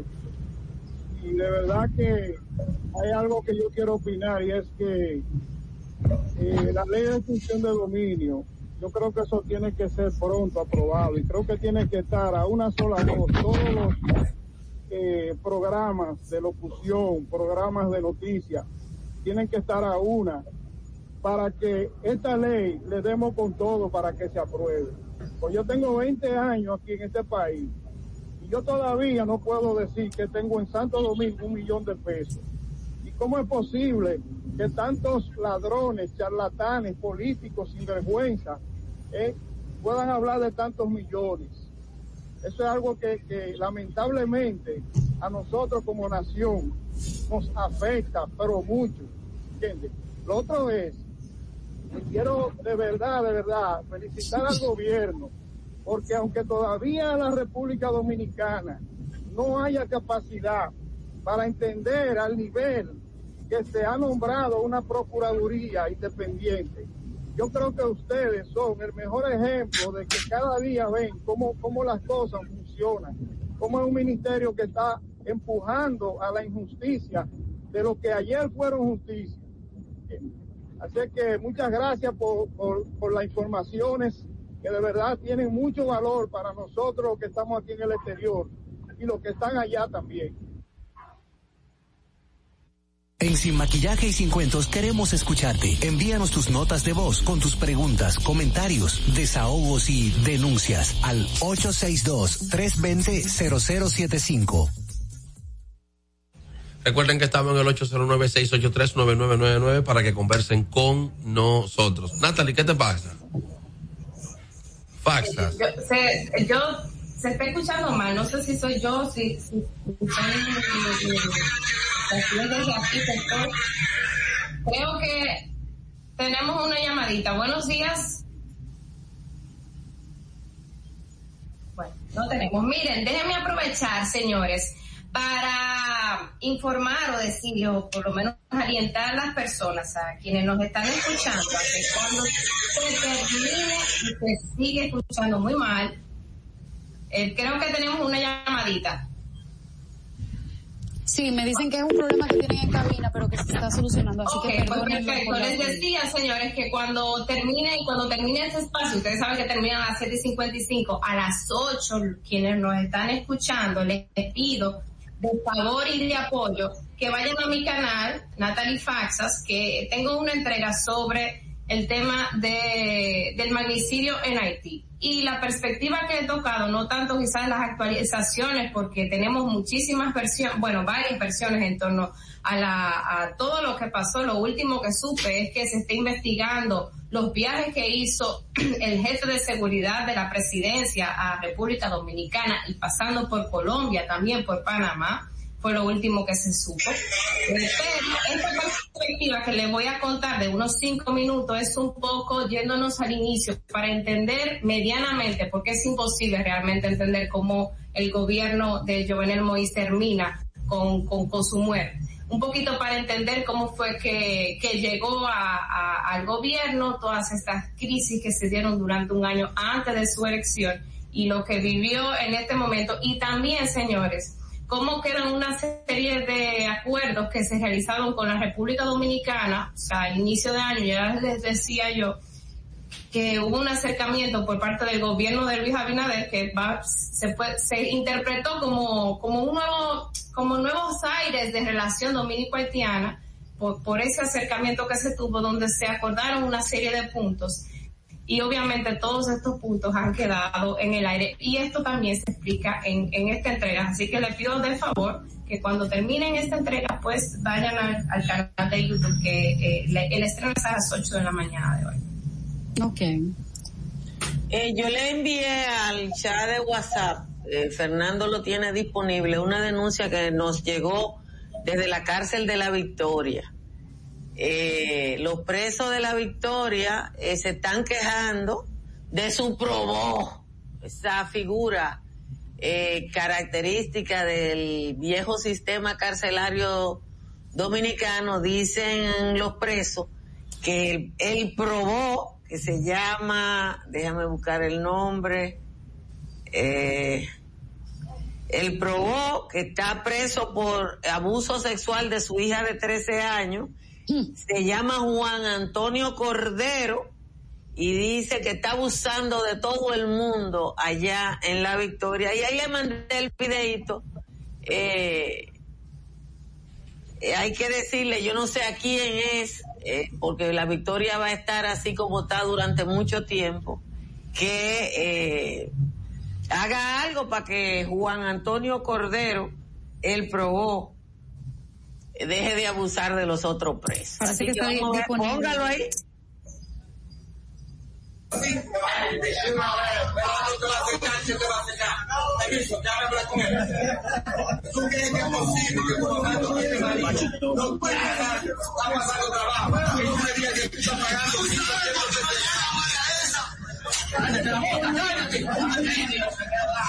Mírame, y tú dígame claro, que tú estás pagando 1.200 de, de cama, vitamina, donde su papá estaba llorando ahí, llorando, llorando como una niña. Porque ese elemento dice que está pagando 1.200 abusador. Está bien. Nada más dime que yo no tengo problema contigo.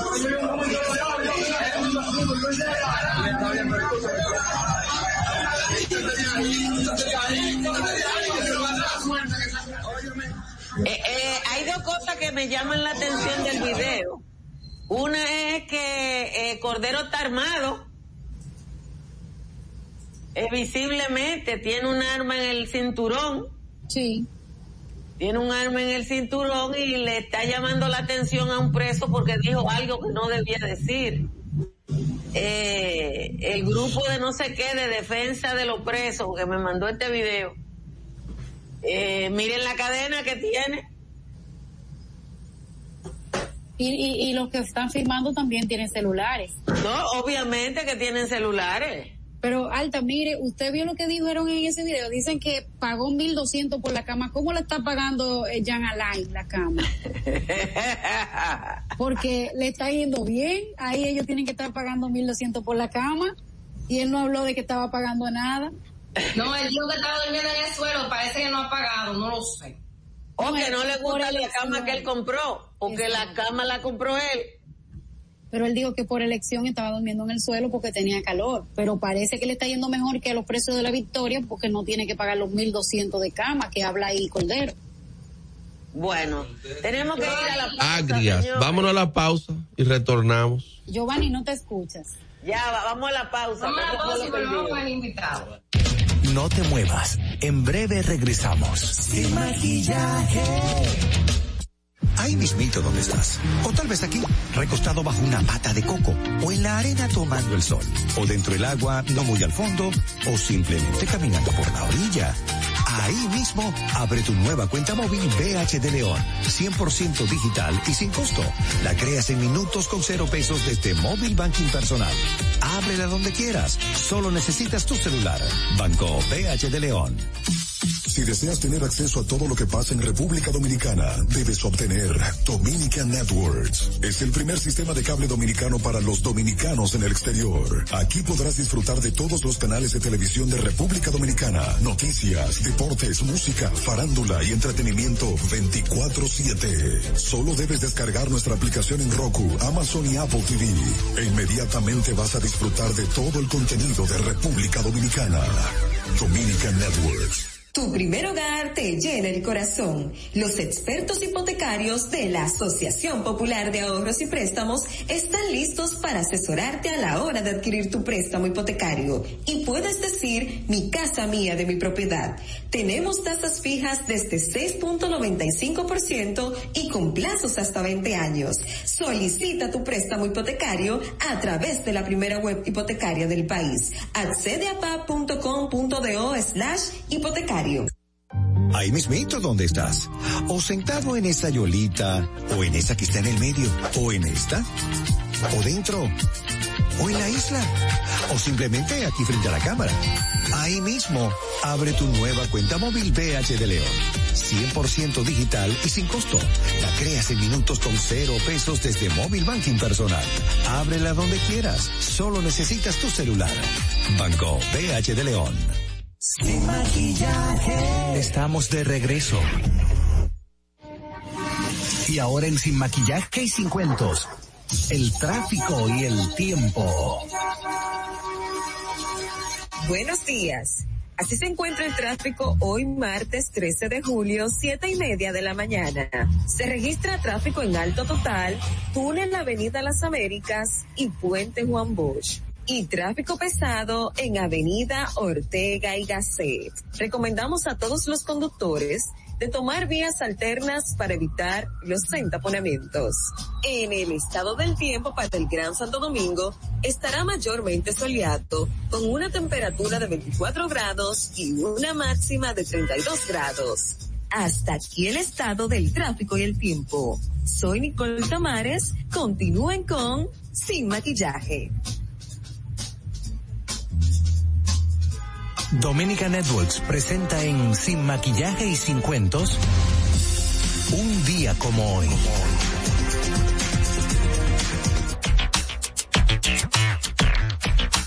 Día como hoy, 13 de julio del 2011, por medio de la ley 146-11 del Poder Ejecutivo, es derogado el decreto número 2944 del 16 de julio de 1957, que declaraba a la flor de la caoba como flor nacional y queda establecida la flor de Valladolid en su lugar.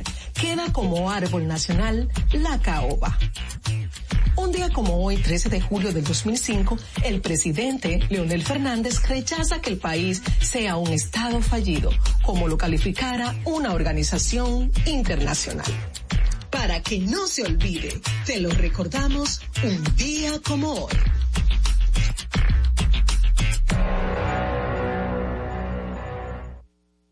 En Sin Maquillaje y Sin Cuentos, la entrevista del día. Bueno, señores, tenemos aquí en cabina ya para compartir con nosotros al, ex ministro de Salud Pública, el doctor Rafael Sánchez Cárdenas, que va a estar compartiendo con nosotros parte de tanto su experiencia como eh, Ustedes pueden eh, seguirnos a través de nuestras redes sociales sin maquillaje ni cuentos y pueden escuchar esta transmisión a través de los canales de Doña Altagracia Sala- Salazar Altagraciasa. Y pueden escuchar también nuestra transmisión por 91.7 La Roca FM, el canal 48 de Altice y el canal 52 de Claras y además de Dominican Networks. Bueno, vamos, estamos esperando que se resuelva algo en la cabina para entonces dar paso a nuestro invitado, Sí, Rafael que- Sánchez Cárdenas. Hay que más o menos, eh, pues, eh, comentarles que Rafael Sánchez Cárdenas, el ex ministro de Salud, está, estará con nosotros. Bueno, ya está en cabina y en, en unos minutos estará con nosotros. Yo particularmente tengo como tres preguntas que hacer. Cuénteme. Sí, hay que recordar que el ministro es el último de la gestión del presidente Danilo Medina y es muy conocido porque durante el periodo de inicio de la pandemia eh, todos los días salió en televisión nacional contando los eh, muertos, eh, contagiados y las pruebas que se hacían en el país en relación al caso del COVID-19 y el impacto en la República Dominicana. Yo creo que debe ser el ministro más conocido. Bueno, ya tenemos en cabina al doctor Sacha Cárdenas, ex ministro de Salud Pública, quien va a estar compartiendo con nosotros en esta parte de la entrevista central, pues parte de su experiencia con esta situación del COVID-19, fue el primer ministro que le tocó afrontar, ¿no? Esta situación y pues bueno, la perspectiva de cómo vamos y hacia dónde debemos ir. Buenos días. No, no lo estamos escuchando. algunas ideas acerca de esta situación que nos abate. No lo estamos escuchando. Eh, bueno, eh, decir, eh, número uno, eh, que en sentido general, pudiéramos decir que la planificación que se estableció, eh, con la excepción de tres puntos básicos, es exactamente la misma.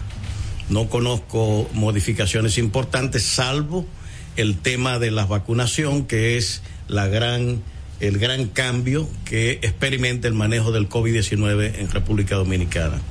El tema de la tercera vacuna, ¿cuál es la posición que usted... Si, si me permite primero eh, contextualizar esto que decía.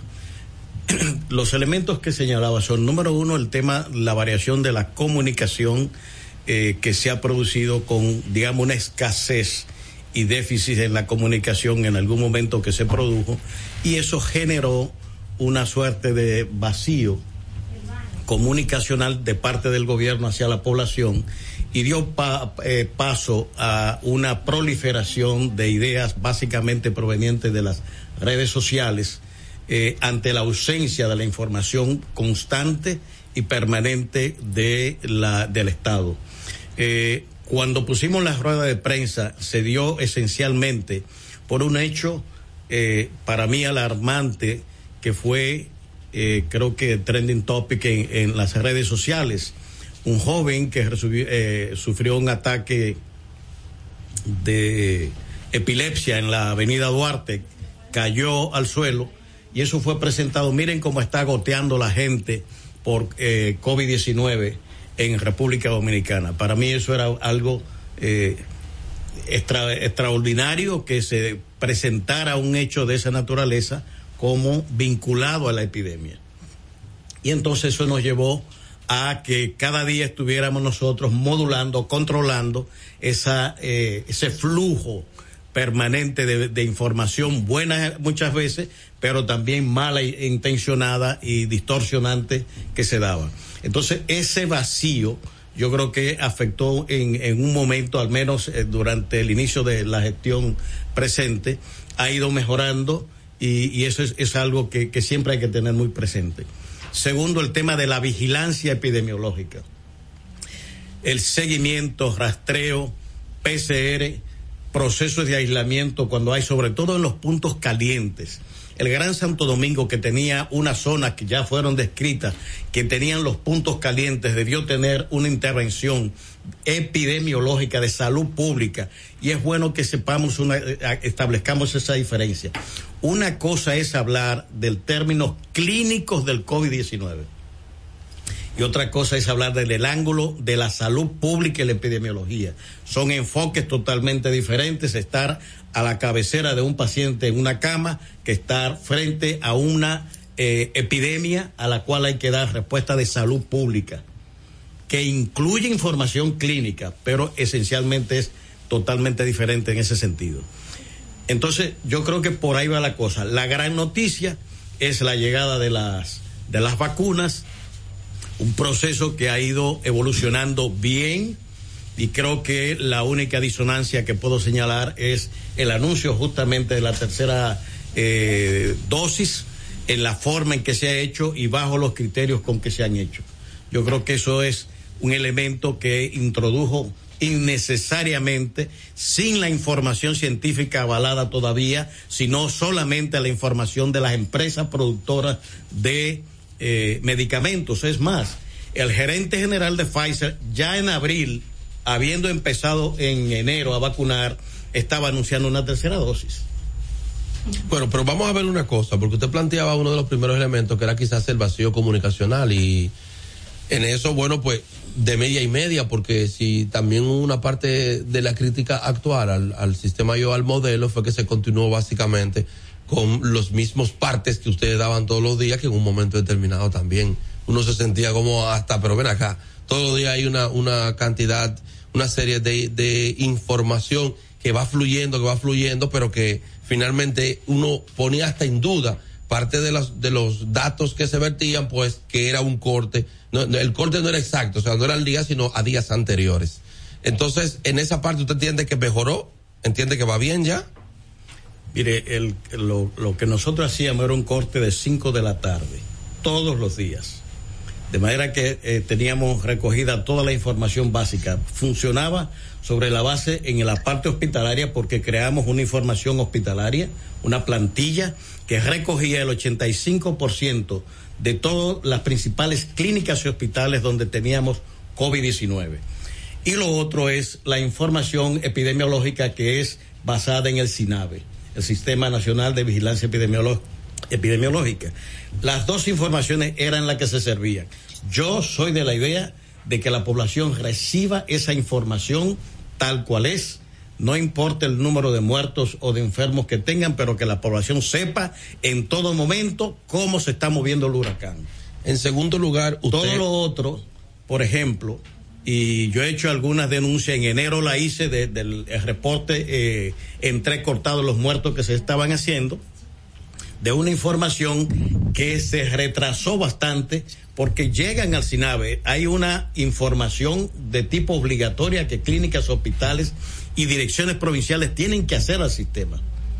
Lo que pasa es que tiene que discriminarse allí esas muertes que llegan y separarse que nos diga este murió por infarto, este murió por accidente cerebrovascular, este por accidente y este por COVID. Esa, ese, ese proceso es bastante duro y tedioso.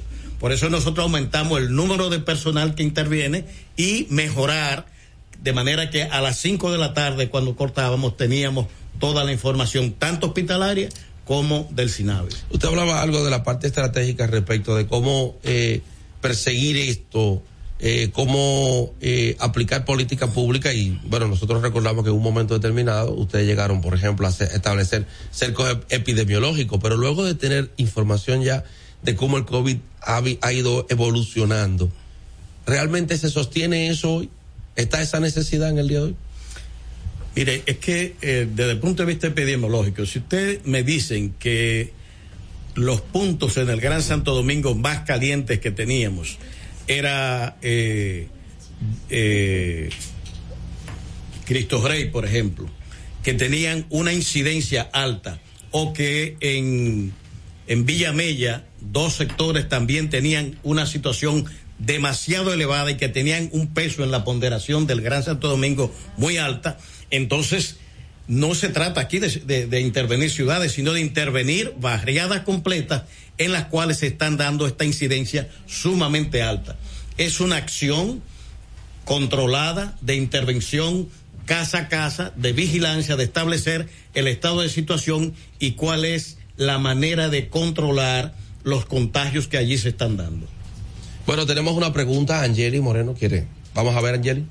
Sí, eh, me gustaría saber el doctor Cárdenas, Sánchez Cárdenas, qué nos puede Señor decir con relación a los subregistros. Él dice que después de las 5 de la tarde se hacía un corte para hablar de qué cantidad de personas estaban contagiadas, muertas y demás. Pero había una Le puede decir cantidad- que es que no, no una- estoy, no estoy ¿Me escuchando. escuchan? ¿Me escuchan ahora? No, no estoy escuchando. No están escuchando. A ver si Angeli, vamos a ver si podemos hacer la pregunta nueva para que el doctor pueda escuchar. Ok, ahora Me dice si... ¿Me escucha ahora? Sí, bajito, pero te escuchamos. Vamos a ver. Ok, usted habla de que después de las 5 de la tarde se hacía un corte en salud pública para mencionar al día siguiente cuáles eran los eh, contagiados, muertos y demás. Pero en algún momento del día, después de las 5 de la tarde, había una cantidad de personas que morían con síntomas, pero que no se le hizo la, la, vacu- la, la prueba, que no estaban en estos registros que se estaban mencionando. ¿Qué pasó con esas personas que aún muriendo por los síntomas del COVID no se le llegaba a hacer la prueba y no eran tomados en cuenta como una persona que murió por COVID-19? Bueno, si, si es fallecido, todos los fallecidos tenían que tener eh, eh, cuando tenían sintomatología, como usted dice, tenían que hacerse su prueba de PCR diagnóstica. Y si no, se hacía una tomografía que daba con los síntomas un diagnóstico también clínico acerca del vínculo de ese paciente con el COVID. Y en segundo lugar, la parte epidemiológica, que es el tema de, con- de contacto. Si esa persona tenía o tuvo un contacto positivo con el cual en los últimos días, vamos a decir, en el rango de operación de los 14 días del, del virus, se daba un diagnóstico de COVID-19 para ese caso. Y todos esos casos eran notificados y enviados al SINAVE, porque que esa es la obligación. El diagnóstico no solamente es que tuviera un PCR positivo, que es lo ideal que en cada caso se tuviera, pero también se daban mediante el acompañamiento de la tomografía, la sintomatología o un estudio de eh, complementario por de inmunidad. Pero se demostró, por ejemplo, la periodista Edith Febles demostró que estas personas que sí estaban muriendo por, por quizás por la causa del virus, aunque no tenían precisamente la prueba, no estaban siendo tomados en cuenta en los reportes que se hacía de salud pública en ese momento. Bueno, yo no recuerdo, o sea, que se probara semejante cosa. Este, lo que yo sí le puedo decir es que evidentemente en todos los sistemas hay alguien que probablemente no sea 100% efectiva el registro de, de la información estadística. Pero yo diría que para los fines de conducción de las políticas, la mayoría de las, de las muertes que se produjeron estaban recogidas y contenidas en SINAVE y era suficiente para dar la indicación de por dónde caminar en la conducción política. Mucha gente aquí habría que tomar en cuenta un elemento adicional la cantidad de jóvenes en la fase inicial de la epidemia que simplemente lo que tenían era una sintomatología leve y que pasaban como si fuera un resfriado. ¿Cuántos fueron esos? Y sin embargo, probablemente muchos de ellos en los estudios mundiales indican que sí padecieron el COVID, pero no aparecen registrados como tal. Por tanto, esa parte dentro del movimiento estadístico de cualquier país siempre está ahí sin embargo no tiene la trascendencia porque no implica hospitalización, no implica muerte, no implica ingreso a, a UCI ni ventiladores, de manera que pasan de desapercibido, vamos a decir, para el sistema. Se reconocen esos márgenes de errores. Nuestra compañera Natalie Faxa, Bueno, dije que ministro, yo eh, me estoy yendo. nuestra compañera Natalie Es la costumbre. Miren, eh, yo tengo dos preguntas que voy a aprovechar. Primero, cuando estaban en, en este tiempo, cuando usted era ministro, eh, Orlando Jorge Mera le dijo que se iban a ver en los tribunales a propósito de una denuncia que hizo el PRM de irregularidades en compras y contrataciones. ¿Qué ha pasado con eso? La primera pregunta. Y la segunda, un poco más de curiosidad. Yo qui- quiero saber cómo se preparaba usted para estas eh, ruedas de prensa que debo de decir, para mí, aunque muchísimas veces no, no respondía a la pregunta que lo hacía, yo entendía que por lo menos sabía manejarse muy bien desde el punto de vista mediático. Esas dos preguntas. Bueno, en la primera pregunta que usted me hace, eh, él dijo que no veíamos en los tribunales, yo estoy aquí, estoy siguiendo mi vida normal, eh, eso no tiene fundamentación de ningún género, ni bajo la ley de compras y contrataciones, ni bajo ninguna cosa, porque no ejecutamos nada de eso. Ahí lo que hubo fue una cancelación de un proceso cuando se identificó que tenía fallos y sencillamente se canceló ese proceso. De manera que eh, yo diría que básicamente eso era un, acto de política eh, en un momento electoral que se hizo eh, a costa de poner en tela de juicio la moralidad de quienes conducíamos el ministerio en ese momento. sobre la parte de cómo se preparaba mediáticamente, dice Natalie que lo hacía muy bien. Bueno, la preparación mediática no es que yo tuviera una preparación. Bueno, yo desde el año 2000 eh, aproximadamente, pues he estado trabajando, como muchos de ustedes saben, en el equipo de Ojalá.do, eh, con Roberto Rodríguez Marchena, Ramón Tejada Reed, eh, Guillermo Ricard Calventi, que siempre hemos llevado, eh, primero perspectivaciudadana.com, en el que escribíamos los editoriales de los viernes y todavía seguimos escribiendo ahora en ojalá.do los editoriales de los viernes.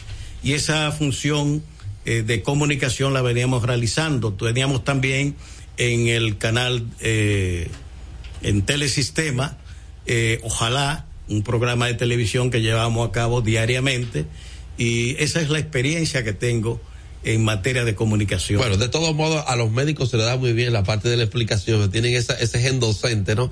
Pero mire, eh, eh, doctor, hay, hay un tema eh, respecto que se había quedado del otro punto. Usted decía, hablaba sobre la parte de la tercera dosis, la, eh, me parece que indicaba la falta de una data confiable, por tanto, lo que se tenía hasta ahora eran informaciones de este los laboratorios, era la, posición que externaba, pero vemos que ya hay países como Israel, entre otros, que ya están experimentando la posibilidad incluso de empezar a aplicar una tercera dosis. ¿Cuál es su posición sobre eso? Mire, nosotros decíamos, y en eso eh, convergíamos en la posición de la OMS, de que no había, y del propio Fauci en Estados Unidos, de que no habían las evidencias que indicaran, y sigue siendo así, de que se necesite una tercera dosis. Aquí habría que hacer una diferencia entre lo que es el refuerzo que habitualmente conocemos en el ejercicio de los procesos de vacunación y lo que llaman tercera dosis, que es como, eh, y es como se está planteando. Primera dosis, 20, 25, 30 días después una segunda dosis y 30 días después, como se ha planteado ahora, una tercera dosis. Esos elementos es a los que ha hecho la OMS la información. De que hay investigación, sí. De que hay elementos claros, eh, como el caso del informe chileno que refleja un enfoque hacia mayores de 60 años que sí sabemos por ya estudios previos de que la capacidad del sistema inmunológico de respuesta es mucho menor y que a mayor edad la capacidad de respuesta va disminuyendo. ¿Usted está de acuerdo con una tercera tipo de dosis? persona, pero estamos hablando individualizada porque no todo el mundo responde igual. Su médico, fíjese que es su clínico, que haga las determinaciones de que se necesite, entonces que se le ponga una tercera dosis. Ahora, habrá que acudir a una cuarta, una quinta, una sexta a someter y creo que el doctor William Hahn en algún momento en el programa de Julito lo, lo explicaba bastante bien. El sistema inmunológico no puede estar siendo atacado permanentemente como si fuera algo que no puede generar daños colaterales por el hecho de estar vacunando, vacunando, vacunando, como se está sugiriendo, o como alguien incluso en la reunión como el, con el propio presidente de la República llegó a decir que si, y es un médico, que si se, había que ponerse cinco dosis, seis, seis, siete, él se la pone. Doctor, usted tendrá que, usted tendrá que volver porque que eso es un error. El tiempo y se no nos va, sustento. el tiempo se nos va, pero sí está de acuerdo con la tercera dosis en personas mayores. En casos específicos que se haga eso. Sí, y su puntualización se refiere a, a los jóvenes mayores de 18. Bueno, yo creo que es una locura ahora estar hablando a los jóvenes, aplicarle una tercera dosis.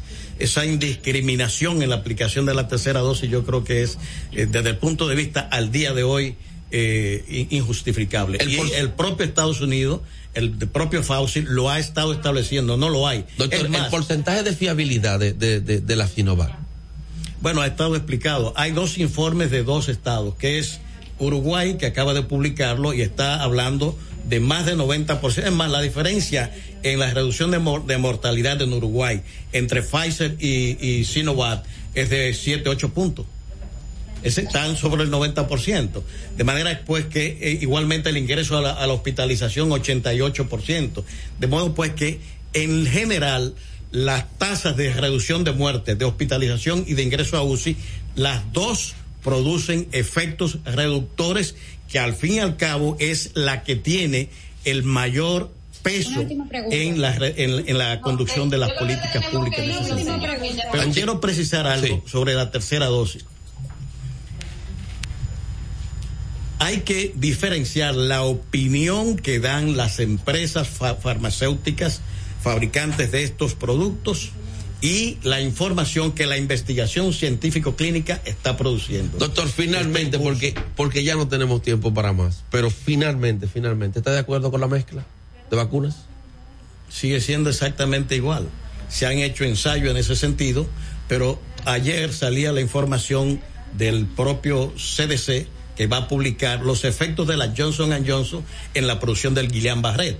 Entonces, si vamos a seguir induciendo vacunaciones masivas sin tener información, ¿Y cuánta gente aquí se puso la Johnson Johnson? Y ahora nos van a decir, porque en las informaciones que están surgiendo en la investigación es que está vinculado al Guillain Barret. Nos dan dos minutos más. Angeli, tiene una pregunta. Sí, una ultimísima pregunta para terminar. Mire, eh, señor Sánchez Cárdenas, hemos visto una actuación del Ministerio Público los últimos días que han estado llamando a ex servidores públicos para que rindan cuentas de su gestión. ¿Cree usted que en algún momento usted va a ser llamado por el Ministerio Público para rendir cuentas sobre su gestión o usted ha sido llamado por el Ministerio Público para rendir cuentas sobre su gestión? A mí nunca me han llamado. Nunca han eh, llamado. ¿Cree usted que tiene esa posibilidad? Y estoy, yo pienso que no. Yo no he ido allá a hacer negocio ni a robar ni cosas por el estilo. He hecho mi trabajo con decencia y he trabajado con todo el, rigor eh, técnico moral que se necesita en una administración pública. Es más, mi gran preocupación no es solamente producir resultados de la gestión, sino esencialmente salir éticamente en las condiciones que yo debo salir como funcionario público, no solamente por mí, sino por mi historia familiar. Señores, muchas gracias, muchas gracias al doctor Sánchez Caldera por haber estado con nosotros. Recuerden que en el día de mañana vamos a estar nosotros por aquí por la 91.7 como emisora matriz en los canales de Altagracia Salazar y en Vega TV, Canal 48, así como en Altice y en Instagram pueden buscarnos en Sin en 50 y Sin Maquillaje. Será hasta mañana que estaremos con ustedes. Dominica Networks presentó a Altagracia Salazar, Natalie Faxas, Angeli Moreno y Giovanni Díaz en Sin Maquillaje y Sin Cuentos. Sin Maquillaje.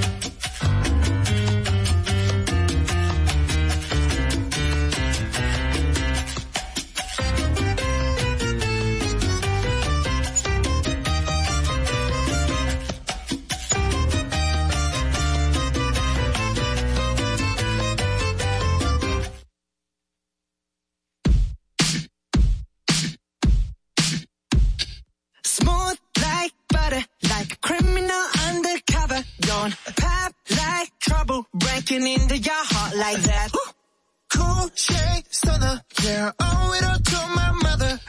Hot like summer, yeah, I'm making you sweat like that. Break it down.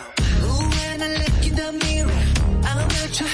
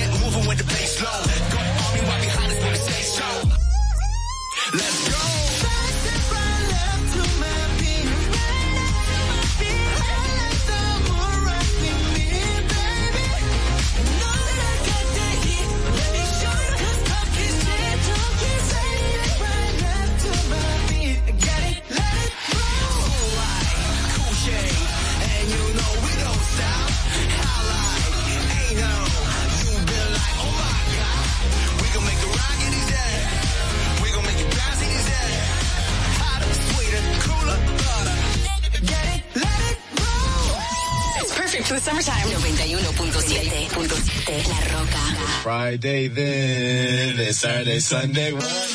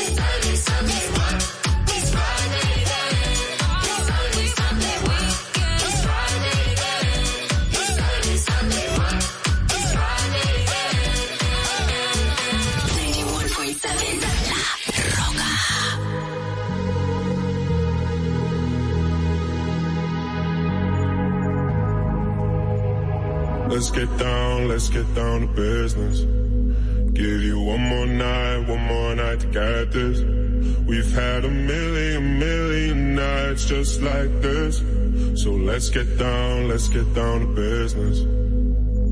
Mama, please don't worry about me. I'm about to let my heart speak. Friends keep telling me to leave this. So let's get down, let's get down to business. Let's get down, let's get down to business.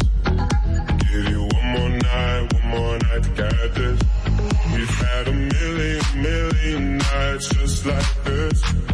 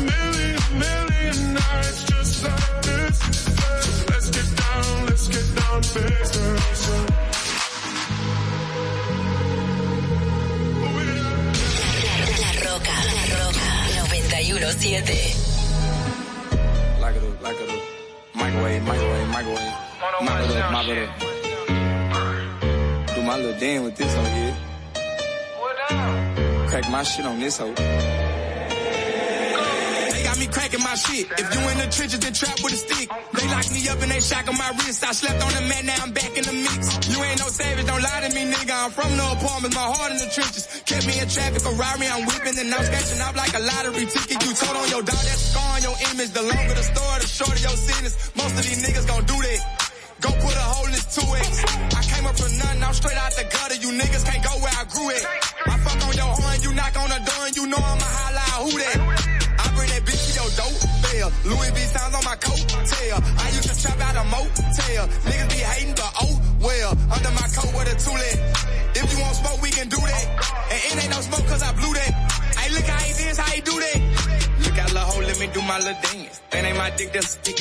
I took a risk to get this on my hand. Then my little step in, click on demand. Mop it up, mop it up, mop it up. Microwave, microwave, microwave. Lock it up, lock it up, lock it up. 12 gauge, shot him up, shot him up. Look out,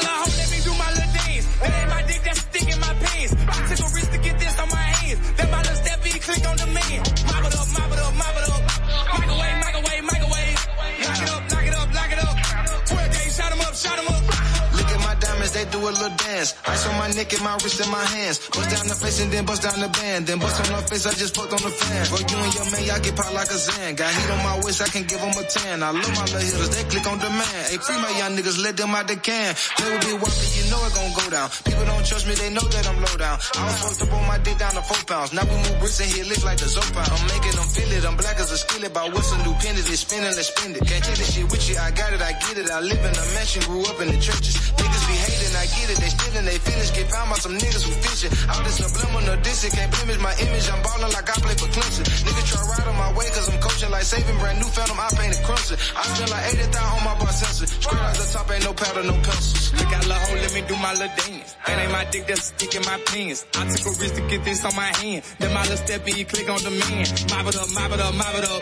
Microwave, microwave, microwave. Lock it up, lock it up, lock it up. 12 gauge, shot him up, shot him up.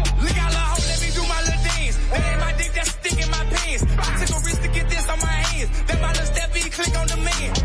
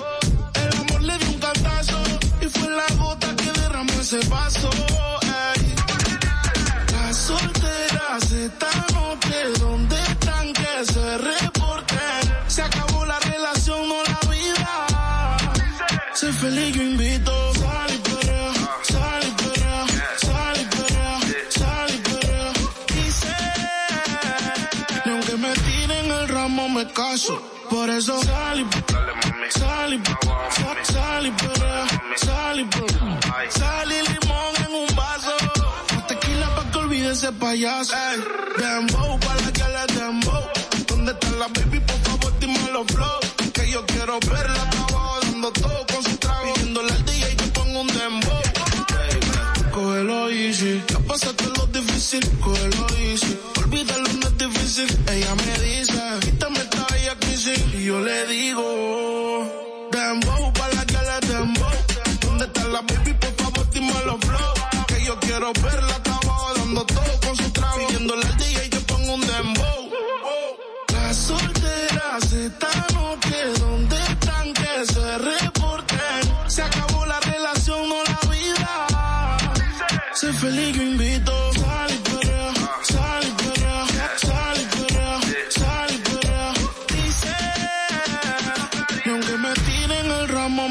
eso, por eso sal y sal y sal y perra, sal y sal y limón en un vaso, tequila pa' que olvide ese payaso.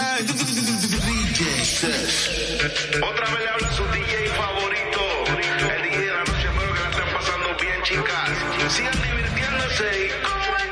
Que no, pero llega borrachita. Tequila y sal y la luz se la quita. Se besa con la amiga corriendo en la placita. Ponen una balada y ella pide.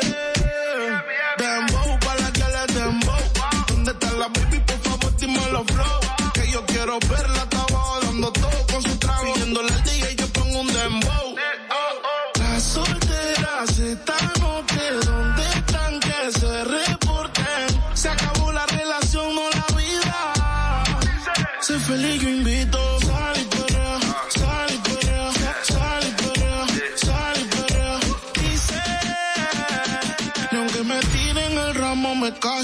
Por eso salí, salí, salí, pero salí, salí limón en un vaso.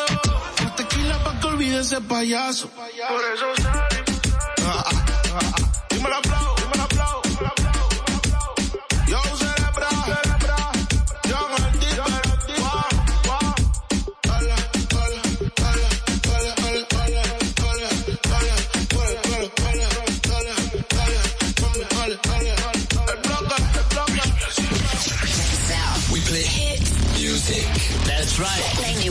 91.7 La Roca.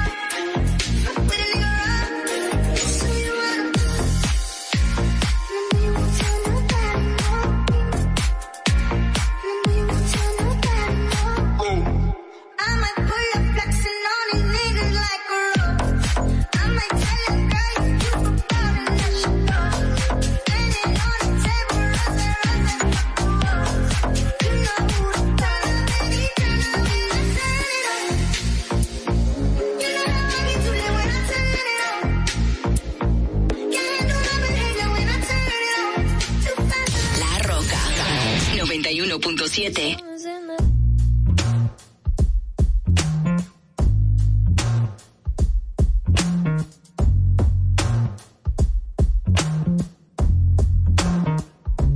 Something's in the air right now. Like I'm losing track of time. Like I don't really care right now. But maybe that's fine. You weren't even there that day. Was waiting on you.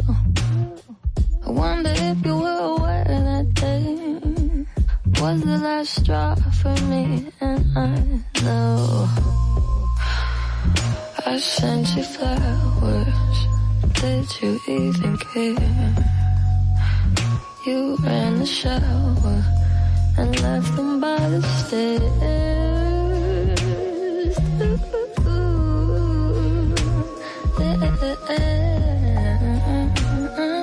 Thought you had you together, but damn, I was wrong. You ain't nothing but a lost cause. And this ain't nothing like it once was. I know you think it's such an outlaw, but you got no job. You ain't nothing but a lost cause. And this ain't nothing like it once was. I know you think it's such an outlaw you got no doubt. I used to think you were shy, but maybe you just had nothing on your mind. Maybe you were thinking about yourself all the time.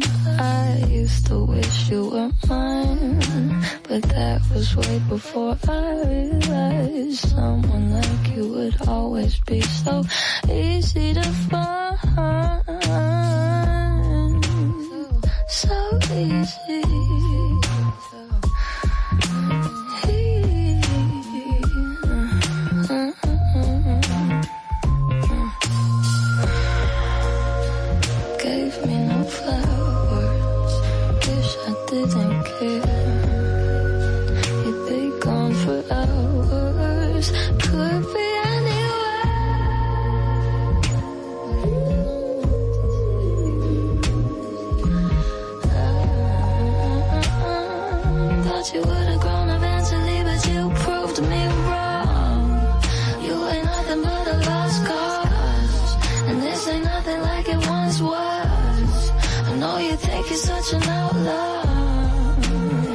But you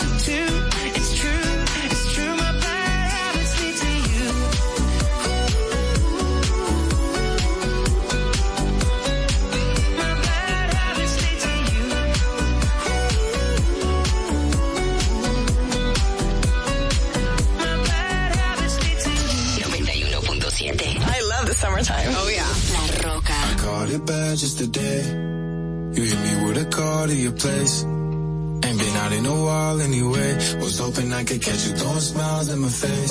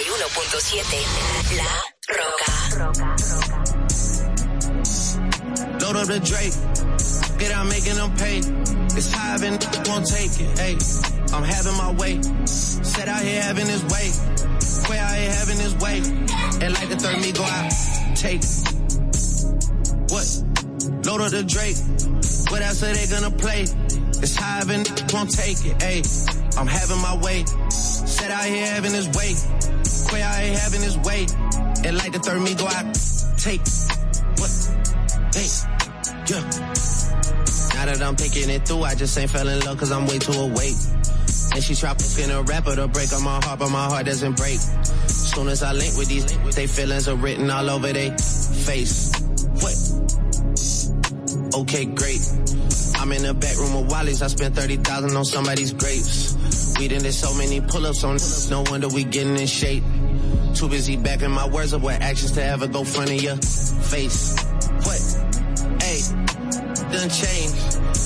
Talk to me different when they see my paste up from Lucian Grange. Told myself that I would get through this verse and I'm not gonna mention the plane. But look at the plane. What we saying? Yeah. What? Who we saying? Big 81, but I don't own a Harley. I ride a Mercedes with Shane. Hey, it's me and Lil Harley. We wrecking it. Then we about to go link with the gang. Hey, and unlike the clock on the wall of your mama house, I do not have time to hang. Please don't reach out to me, think watching too much of Stephen and got to me versus two E's. I'm serving them up by the threes. I'm playing pool and the pool just connects to the beach. I've been too solid to ever have stripes on my sneaks. You get what I mean? Back in the day, my dogs was putting their balls in the pockets of all of the fiends. And what? What? That was back in the day. Now we involved in legitimate business, baby. We came a long way. Sometimes I hop on the road by myself and I listen to that you say. Y'all having more followers and dollars, and that's why I cannot relate. No, what? Load up the Drake. What else are they gonna play? It's high and won't take it. Hey, I'm having my way. Said I here having his way. Quay I here having his way. And like the third me go out. Take what? Load up the Drake. Drake. Making them pay. Straight at the trap to the play. We gone. Who said they ain't having their way? Who? Might have a little more on they play. We having our way in three ways. Over your scope on the Drake. Uh. We having our way. Having it. Having my way in the city. Get put out your britches, you talking to tripping. Go put on my cleats so I'm walking, they slipping. Having my way, now this like a business. Load up the bass, now I feel like I rip it. She had it her way, now she out of her Bentley. Get out. All set.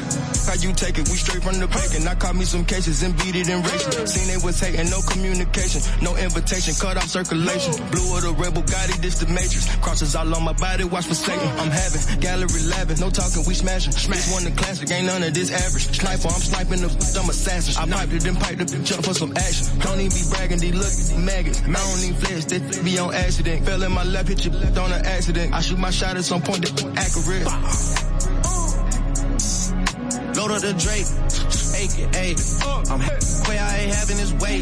And like the third me go out, take it. Yeah.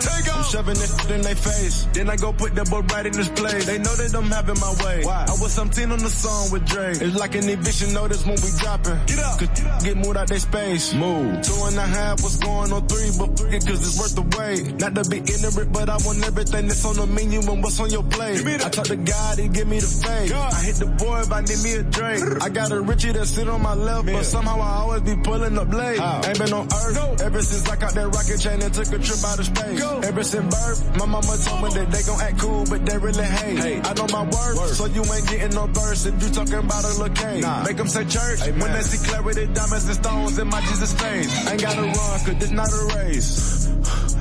Go! Load up the Drake. What else are they gonna play? It's high and won't take it, ayy. I'm having my way. Having it. Set out here having his way. Quay out here having his way. And like the third me go out. Take. Take off.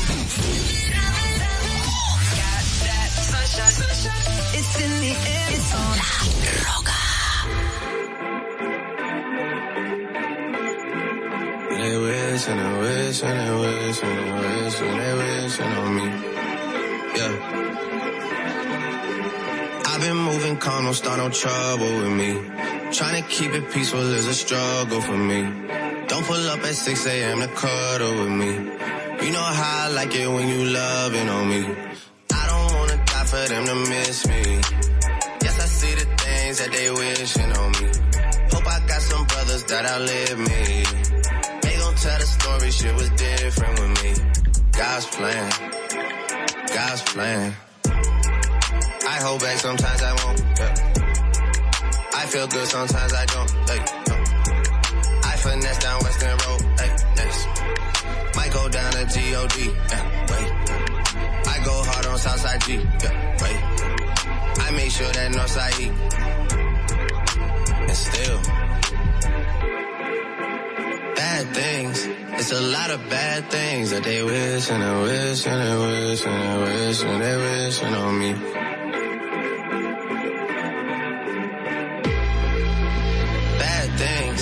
It's a lot of bad things that they wish and they wish and they wish and they wish and they wishing on me. Yeah. Hey, hey. She say, do you love me? I tell her only partly. I only love my bed and my mom. I'm sorry. 50 dub, I even got it tatted on me. 81, they'll bring the crashers to the party. And you know me. Turn the 02 into the 03, dog. Without 40 Ollie, there be no me. Imagine if I never met the broskies. God's plan. God's plan. I can't do this on my own. Hey, no. Hey. Someone watching this shit close. Yup, close.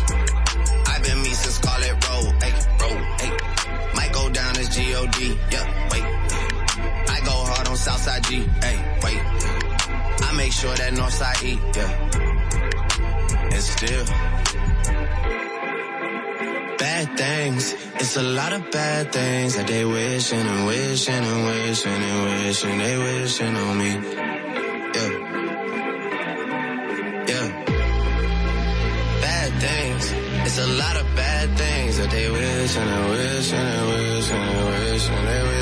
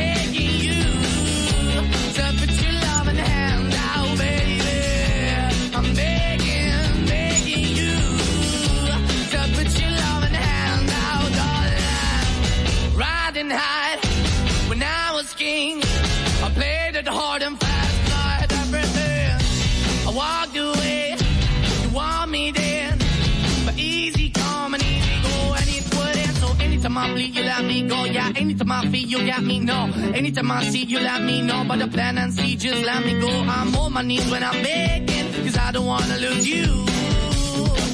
Hey, yeah, ra-da-da-da, 'cause I'm begging, begging you. Uh, Put your loving hand out, baby.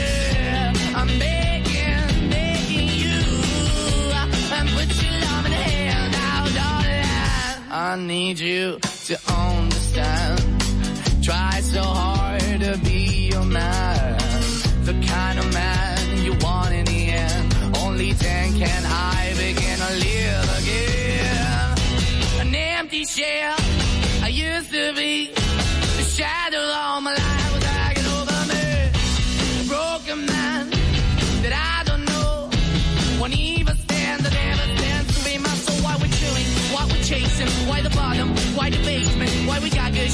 it. Why the feel for the need to replace me? You're the wrong way, trying to good. I went up in a feature town where we could be at. Like a heart in the best way, shit. You can give it away, you have, and you tend to pay. But I keep walking on, keep moving the door, keep open for. That the door is yours, keep also home. Cause I'm the one that live in a broken home, girl, I'm begging.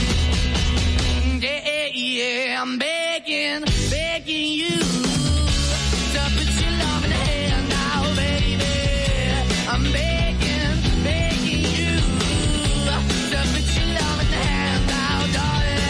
I'm finding hard to hold my own. Just can't make it all alone.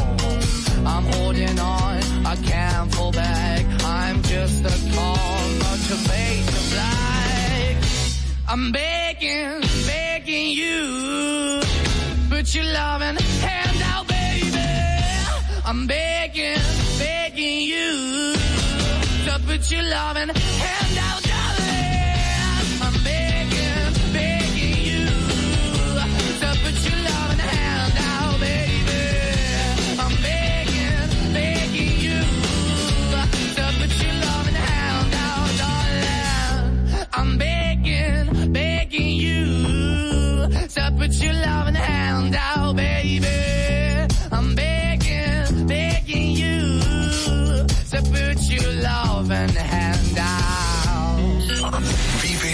esencia de la música.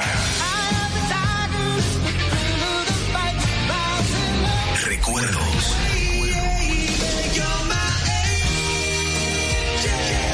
Emociones. La pulpa, cada domingo, 12 del mediodía, por La Roca 91.7. 917. Presentado por Coopro Servicios. Apoyando tus sueños. ¿Te enteraste? En Coopro Servicios, las tres últimas cuotas son gratis. Al solicitar tu préstamo para comprar tu vehículo, las tres últimas cuotas son gratis. Además de que te aprueban tu préstamo rapidísimo. El mismo día sales montado, con seguro incluido, sin intereses. Busca más información en nuestras redes sociales como Coopro Servicios RD o llamando al 809-4720777 o vía WhatsApp 809-4720777. No te olvides, en Coopro Servicios, las tres últimas cuotas de tu préstamo de vehículo son gratis. Coopro Servicios, apoyando tus sueños.